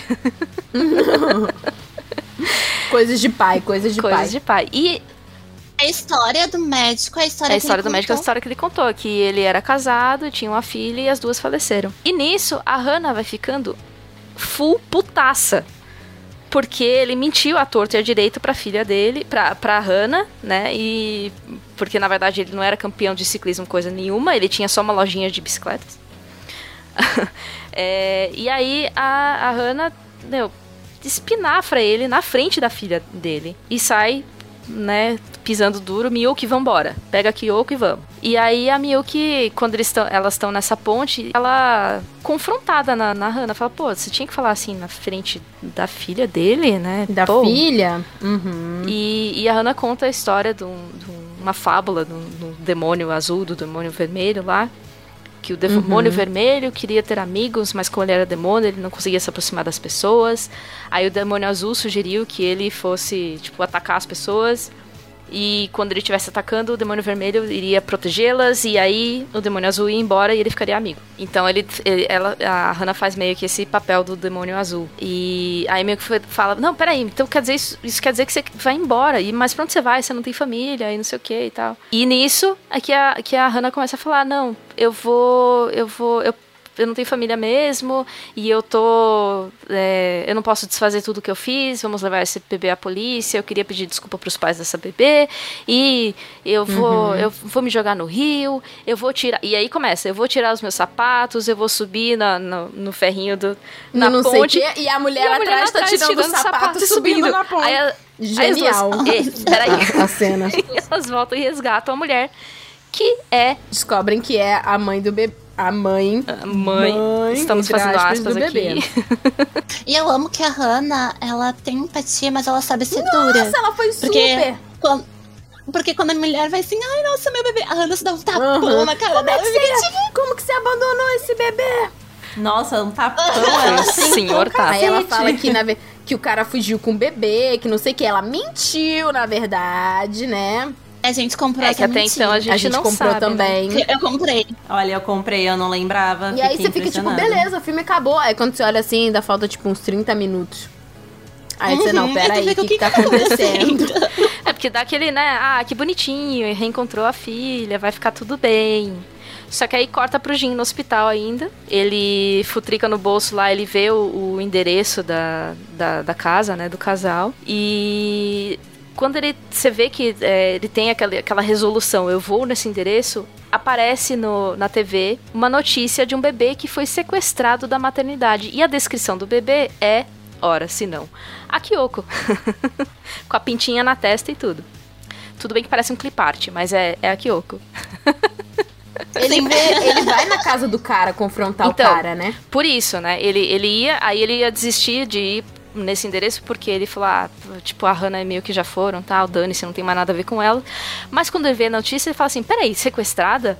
Não, cara, ela foi abandonada, eu vou tirar isso a limpo. E aí ele vai no, no endereço, que tá tipo, abandonado. Tem um monte de correspondência na porta. Ele arromba a porta e entra e é, o negócio tá de lixo do chão ao teto. É um negócio absurdo. Uhum. Parece tá, tipo, não tem ninguém lá. Só que aí ele encontra o marido, né, da, da Satiko. Ele vê o espelho dele, o espelho né? Dele. É. Era a pessoa certa para ver o cara, porque é um espelho do que ele era uhum. no passado. E ainda é um pouco? e aí, é, um pouquinho. E aí o Jim confronta esse cara e fala, pô, estão anunciando que a bebê foi sequestrada, eles vão prender a gente, sabe? A gente não sequestrou coisa nenhuma, a criança foi abandonada. Aí o cara diz que, tan, tan, tan, ela não é filha deles. Tadã. Ela foi roubada do hospital. E aí a gente entra no terceiro ato. Essa perseguição. Exato, nossa. É muito de. Tipo assim, ele, porque o Jim ele fala assim: nós somos moradores de rua, nós não somos heróis. Essa perseguição é, muito de herói. é totalmente tipo. Filme de by Michael Bay, assim. Sim. Ela rouba, ela rouba muito o caminhão. Perfeito. bebê. É, quem que rouba a bicicleta? O Enquanto, o, enquanto o dono do caminhão tá, tá, tá pro policial assim, ah, roubou meu caminhão. É. Aí passa o Jim atrás, assim, uhum. assim, pega a bicicleta do policial. E o policial começa, oh, roubou minha bicicleta, ei! Uhum. Aí passa a Hannah. Aí uma das meninas é. fala, nossa, ela roubou o bebê. E aí quem para ali, o taxista que ajudou a Hannah. De novo, né, esse cara? cara é um santo, esse cara mano. perdeu o carro. Vocês viram ele no final, assim? Ele bateu o carro, tipo, na mureta. Uhum. Destruiu. Sim. Porque a, a um perseguição é assim, é um nível, é, é, um, é um nível de tensão e comédia que você fica assim. E o bebê chorando. É desesperador. E é e muito engraçado, mas é muito desesperador. Mas é muito engraçado. E você fica nesse, nessa corda bamba ali no meio, é muito bom. E até que o caminhão, ela, a, a Satiko leva o caminhão pra dentro de um prédio capotando. O Jin consegue agarrar bebê e salvar. Nisso entra o táxi com tudo atrás. é muita coisa acontecendo ao mesmo tempo. Como que ela vai parar lá em cima? Aí então, aí a Satiko desce, desce cambaleante ali do, do, do caminhão, pega o, o, a bebê do, do colo do, do Jin, que tá meio grog, né? Obviamente ele saiu capotando ali. Do... Aí ela uhum. vai pro elevador. E nisso a Milk vê ela indo pro elevador, pega o fôlego de adolescente dela e fala: Vambora de escada. e sai correndo de escada. E aí que ela vai tirando as camadas dela, né? Até chegar lá em cima. Isso eu achei bastante poético, mas também mostra mostra como ela emagreceu uhum. nesse, nesse tempo na rua, né? Que foi o ponto que a Ritinha colocou aqui. Eu não sei até que ponto, sinceramente, isso é romantizado. Ah, sempre é, né? Porque o Japão é extremamente gordofóbico. E é como se fosse, nossa, ela está numa versão melhor. Como ser humano e de corpo também. Olha como ela está mais saudável agora. É, é, Já- não é feita, não- não mostra que ela- né? Não mostra a costela dela. Não mostra ela com uma cara batida. Mostra ela mais bonita, mais bonita do que Sim. antes, sabe? Então eu não sei até que ponto, sei lá, tem essa visão japonesa, né, Tem, sobre tem. sobre o sobrepeso Mas eu, dela. eu optei por, por ela ir tirando as camadas mesmo, tipo, de. Porque ela, ela, ela cria essa carapaça de durona, de mal-humorada, não sei o que, pra não se conectar com as pessoas. Mas ali ela tá literalmente, tipo, se esfalfando pra resgatar a bebê. Então ela é, é- Ela tá só fazendo isso por, por causa de outra pessoa. Que, tadinha, nem pode se, se defender. E quase, né? E quase que ela pula junto com o bebê. Quer dizer, ela pula junto com o bebê. Pois é. ela se joga com o bebê, a. A, Aí a é Miyuki que vem a fortona. parte fantasiosa da Sim, história, né? Aí entra o milagre de Natal. a Miyuki é muito forte. Ela segura a, Sato- a Satiko com, É. com, a, com a neném no colo. E aí, quando ela convence a. Ah, porque tem isso também, né? O, o marido dela, da, da Satiko, ela, ele tá assistindo tudo pela TV. E aí se liga que é no prédio ali do lado, ele vai na sacada e, e grita: Ah, vamos recomeçar tudo! Vamos volta! voltar!" Quero ter uma vida com você. Aí a, a Satiko fala: Beleza, noutra encarnação. E puf, Porque o que dá a entender é que ela perdeu o bebê. ela fala isso. Ela fala Perdeu, isso pra, ela pra, pra perdeu. Miyuki. Ela fala Uhum. que, que o, o bebê morreu na barriga dela. Já eh, foi um, o que o pessoal chama de nat morto, né? Ou seja, ele já nasceu né, morto. E aí, é, nesse desespero, ela, ela pegou essa neném que teoricamente sorriu pra ela na maternidade. Porque aí ela acha que vai conseguir É um trauma, é, né? refazer a vida dela e ser feliz no relacionamento, tudo em cima dessa bebê. E aí, obviamente, não Uhum. deu certo. Mas aí a, a Miyuki escorrega também. Só que nesse momento o Jin e a Hana s- aparecem ali e, e o Jin consegue segurar ela pelo, pelas perninhas. Aí fica aquela coisa bem de desenho animado, né? Aquela tripinha de pessoas, assim. Sim. Aquela corda de e a gente. Sático acaba E a- É, soltando. no, no a impacto da, do Jin segurar, a, a Sashiko solta a neném. E a Hana simplesmente E se a joga atrás, cara. Foi, tipo, lindo. Foi totalmente heroína de, de filme de ação. Só que aí é onde ela tinha se segurado, que ela grita, ah, eu tô bem, eu me segurei. Niki que ela grita, eu tô bem. O negócio se solta também. Niki que ela grita é ótimo. Me lembrou muito a era É, do gelo a gente vai do... morrer. Mas é isso, são tantos altos e baixos. Um, tipo, tá tudo bem. Ou não, ferrou tudo. Ah, não, tá tudo bem. Ah, não, mas fica... E ela vai descendo igual a Mary Poppins, né? Sim. Naquele, naquele todo ela, assim. ela se agarra num, num- tipo um banner bem grande. E aí bate um- uma lufada de vento, assim, vindo do nada. Inclusive, a, a- É a mudança de câmera Natal. mostra, né? A, a- a posição do vento chegando pra salvar as duas. Uhum. E quando ela é, é resgatada pelo vento, ela vê o, o sol nascendo. Então é, é uma cena muito bonita desse milagre acontecendo. E ela tá com a cara extremamente plena. Não é, não é nem o nascer do sol, é um É, feixe de luz, ilumina né? ela. Que ilumina E ela tá super plena, tipo, cena, só- literalmente Não tem nada demais acontecendo aqui, descendo É. igual Mary Poppins com o bracinho pra cima. e aí, finalmente, o desfecho, né? Que é a galera no hospital, né, sendo cuidada. Conseguiram devolver a bebê pros pais. E os pais falam, tá, eu quero conhecer quem foram esses três que salvaram a minha bebê e eu quero que eles sejam Uhum. Quero que eles sejam padrinhos, padrinhos. da minha neném. E aí até o policial que tá lá junto com eles, que até então não mostra o rosto, é, fala, você tem certeza? Mas são moradores de rua. Eles são moradores de rua. Tipo, são, são... Olha aí, a visão da É, são sociedade, ninguém. né? Escória. E, ela fala- e o pessoal fala, não, é isso, eu quero eles... como- Eles são importantes pra vida dela, Literalmente. literalmente, né? E aí eles adentram o quarto do hospital. E que, inclusive, vem a, a reclamação, né, da Hannah. Ela, é, eu tô na ala masculina, não era pra estar aqui. É mais um desrespeito à identidade dela. E Niki, que eles entram, a Miyuki olha e vê que o investigador de polícia que tá com os pais da criança é... Tcharam, o pai, o pai dela. dela. E antes dá um foque num bilhete de loteria. Sim. Que tava na bolsinha do velho, é verdade. Sim. Do velho que morreu? Uhum. Sim. Do velho que morreu. É, do velho que morreu. Que eles, ganharam, Maior- muitos, maior muitos prêmio. milhões de ienes. É, num, num número absurdo. Era Bom. 11 da série 111, número 111. Era um negócio assim. Então, tu- dá, dá a entender que eles vão ficar bem, porque agora eles têm condições de se manter. E próximos da bebê. E próximos da bebê e todo mundo junto e feliz. Esse é o final que eu construí. Eu gosto muito de um final assim, tipo, aberto e ao mesmo tempo, tipo, tudo pode ter dado certo, pode ter dado errado, mas o que importa é o que você achar que vai ficar o final. Muitas ferramentas para você trabalhar esse final feliz na sua cabeça. Tipo, ah, eles vão morar perto da bebê, eles vão continuar ajudando a Miyuki, como tipo tios, assim. É, a Hana e o Jin vão, vão viver juntos como uma família e vão continuar participando, né, da vida da bebê sem precisar estar tá morando na rua porque eles ganharam na loteria. Que é um final mais feliz do que esse? Verdade. Eu ela pode. A, a, a Hannah pode voltar quando ela quiser lá no bar para rever a família dela também. É um filme sobre se reconectar. O milagre do Natal. O milagre do Natal. E eu acho, eu acho isso bonito, assim, trazendo. É que as pessoas elas ficam muito tipo assim, ah, beleza, tipo, Natal é uma coisa.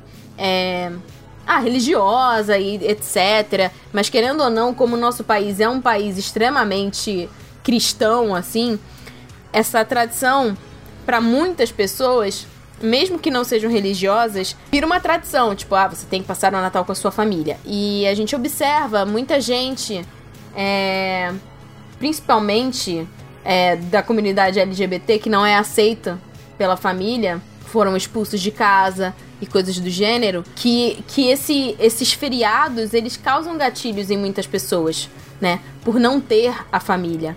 E esse filme ele mostra um contraponto, que foi o que eu falei no início, que às vezes a gente. A gente não, às vezes não. A gente pode escolher também a nossa família. Que não necessariamente a sua família é a sua família de sangue. E ele também mostra que é um filme sobre se reconectar com a sua família. Não necessariamente a sua família de sangue, mas a família que você é, considera como família. Então, eu acho que ele tem ele tem muitas reflexões assim sobre muitas coisas, sobre saber perdoar os outros, saber se perdoar, saber a importância do diálogo, né, com principalmente com a sua família, com as pessoas mais próximas de você. Sim, tem. É, você falou de, de, ser um filme bastante religioso e é tanto que é, fala né, muito especificamente do Natal, tem o sermão do padre lá no começo e tudo mais. E dentro disso daí tem o, o quinto mandamento né, da religião cristã que, que o pessoal fala, é, e a gente é ensinado muito ao longo da vida, é honrar pai e mãe e tudo mais. Só que aqui nesse filme o Satoshi Kon dá um leve puxão de orelha e fala assim: ah, os filhos também merecem ser respeitados e valorizados, tá? Porque é muito mais, tipo, não é ela querendo o perdão do pai, é o pai correndo atrás da filha querendo o perdão dela, porque algo que ele fez culminou nesse ato de desespero e violência dela ter atacado ele. E assim, é, a gente tá, né, é, agora nesse final de ano, né, esse é o nosso especial de Natal. E o filme fala sobre moradores de rua. E eu proponho uma reflexão para que a gente possa se perguntar se nós estamos sendo a melhor versão de nós mesmos. Isso se aplica não só às pessoas da nossa convivência, mas a todas as outras pessoas. Se aplica só não no Natal. Eu acho o Natal importante como uma data para você refletir como você pode melhorar como ser humano, como você pode fazer mais pelos outros, é, como você pode é, cultivar momentos bons e fornecer momentos bons para pessoas que não têm é, condições, mas trazer essa reflexão sempre né, na, na sua vida. E o filme mostra também esse encontro de culturas esse acolhimento, culturas tão diferentes. E, e foi tão bonito ver, né, a, a, aquela moça acolhendo, né, a Miyuki. E a Miyuki, tipo, desabafando com ela com uma totalmente desconhecida, né? Então, assim, quantas semelhanças a gente pode ter com pessoas também que são diferentes, que são de outras culturas. Enfim, o Natal, apesar de é, ser uma. ter sido propagado, né, como uma. uma um rito de uma religião específica, ele tem muitas coisas interessantes, né?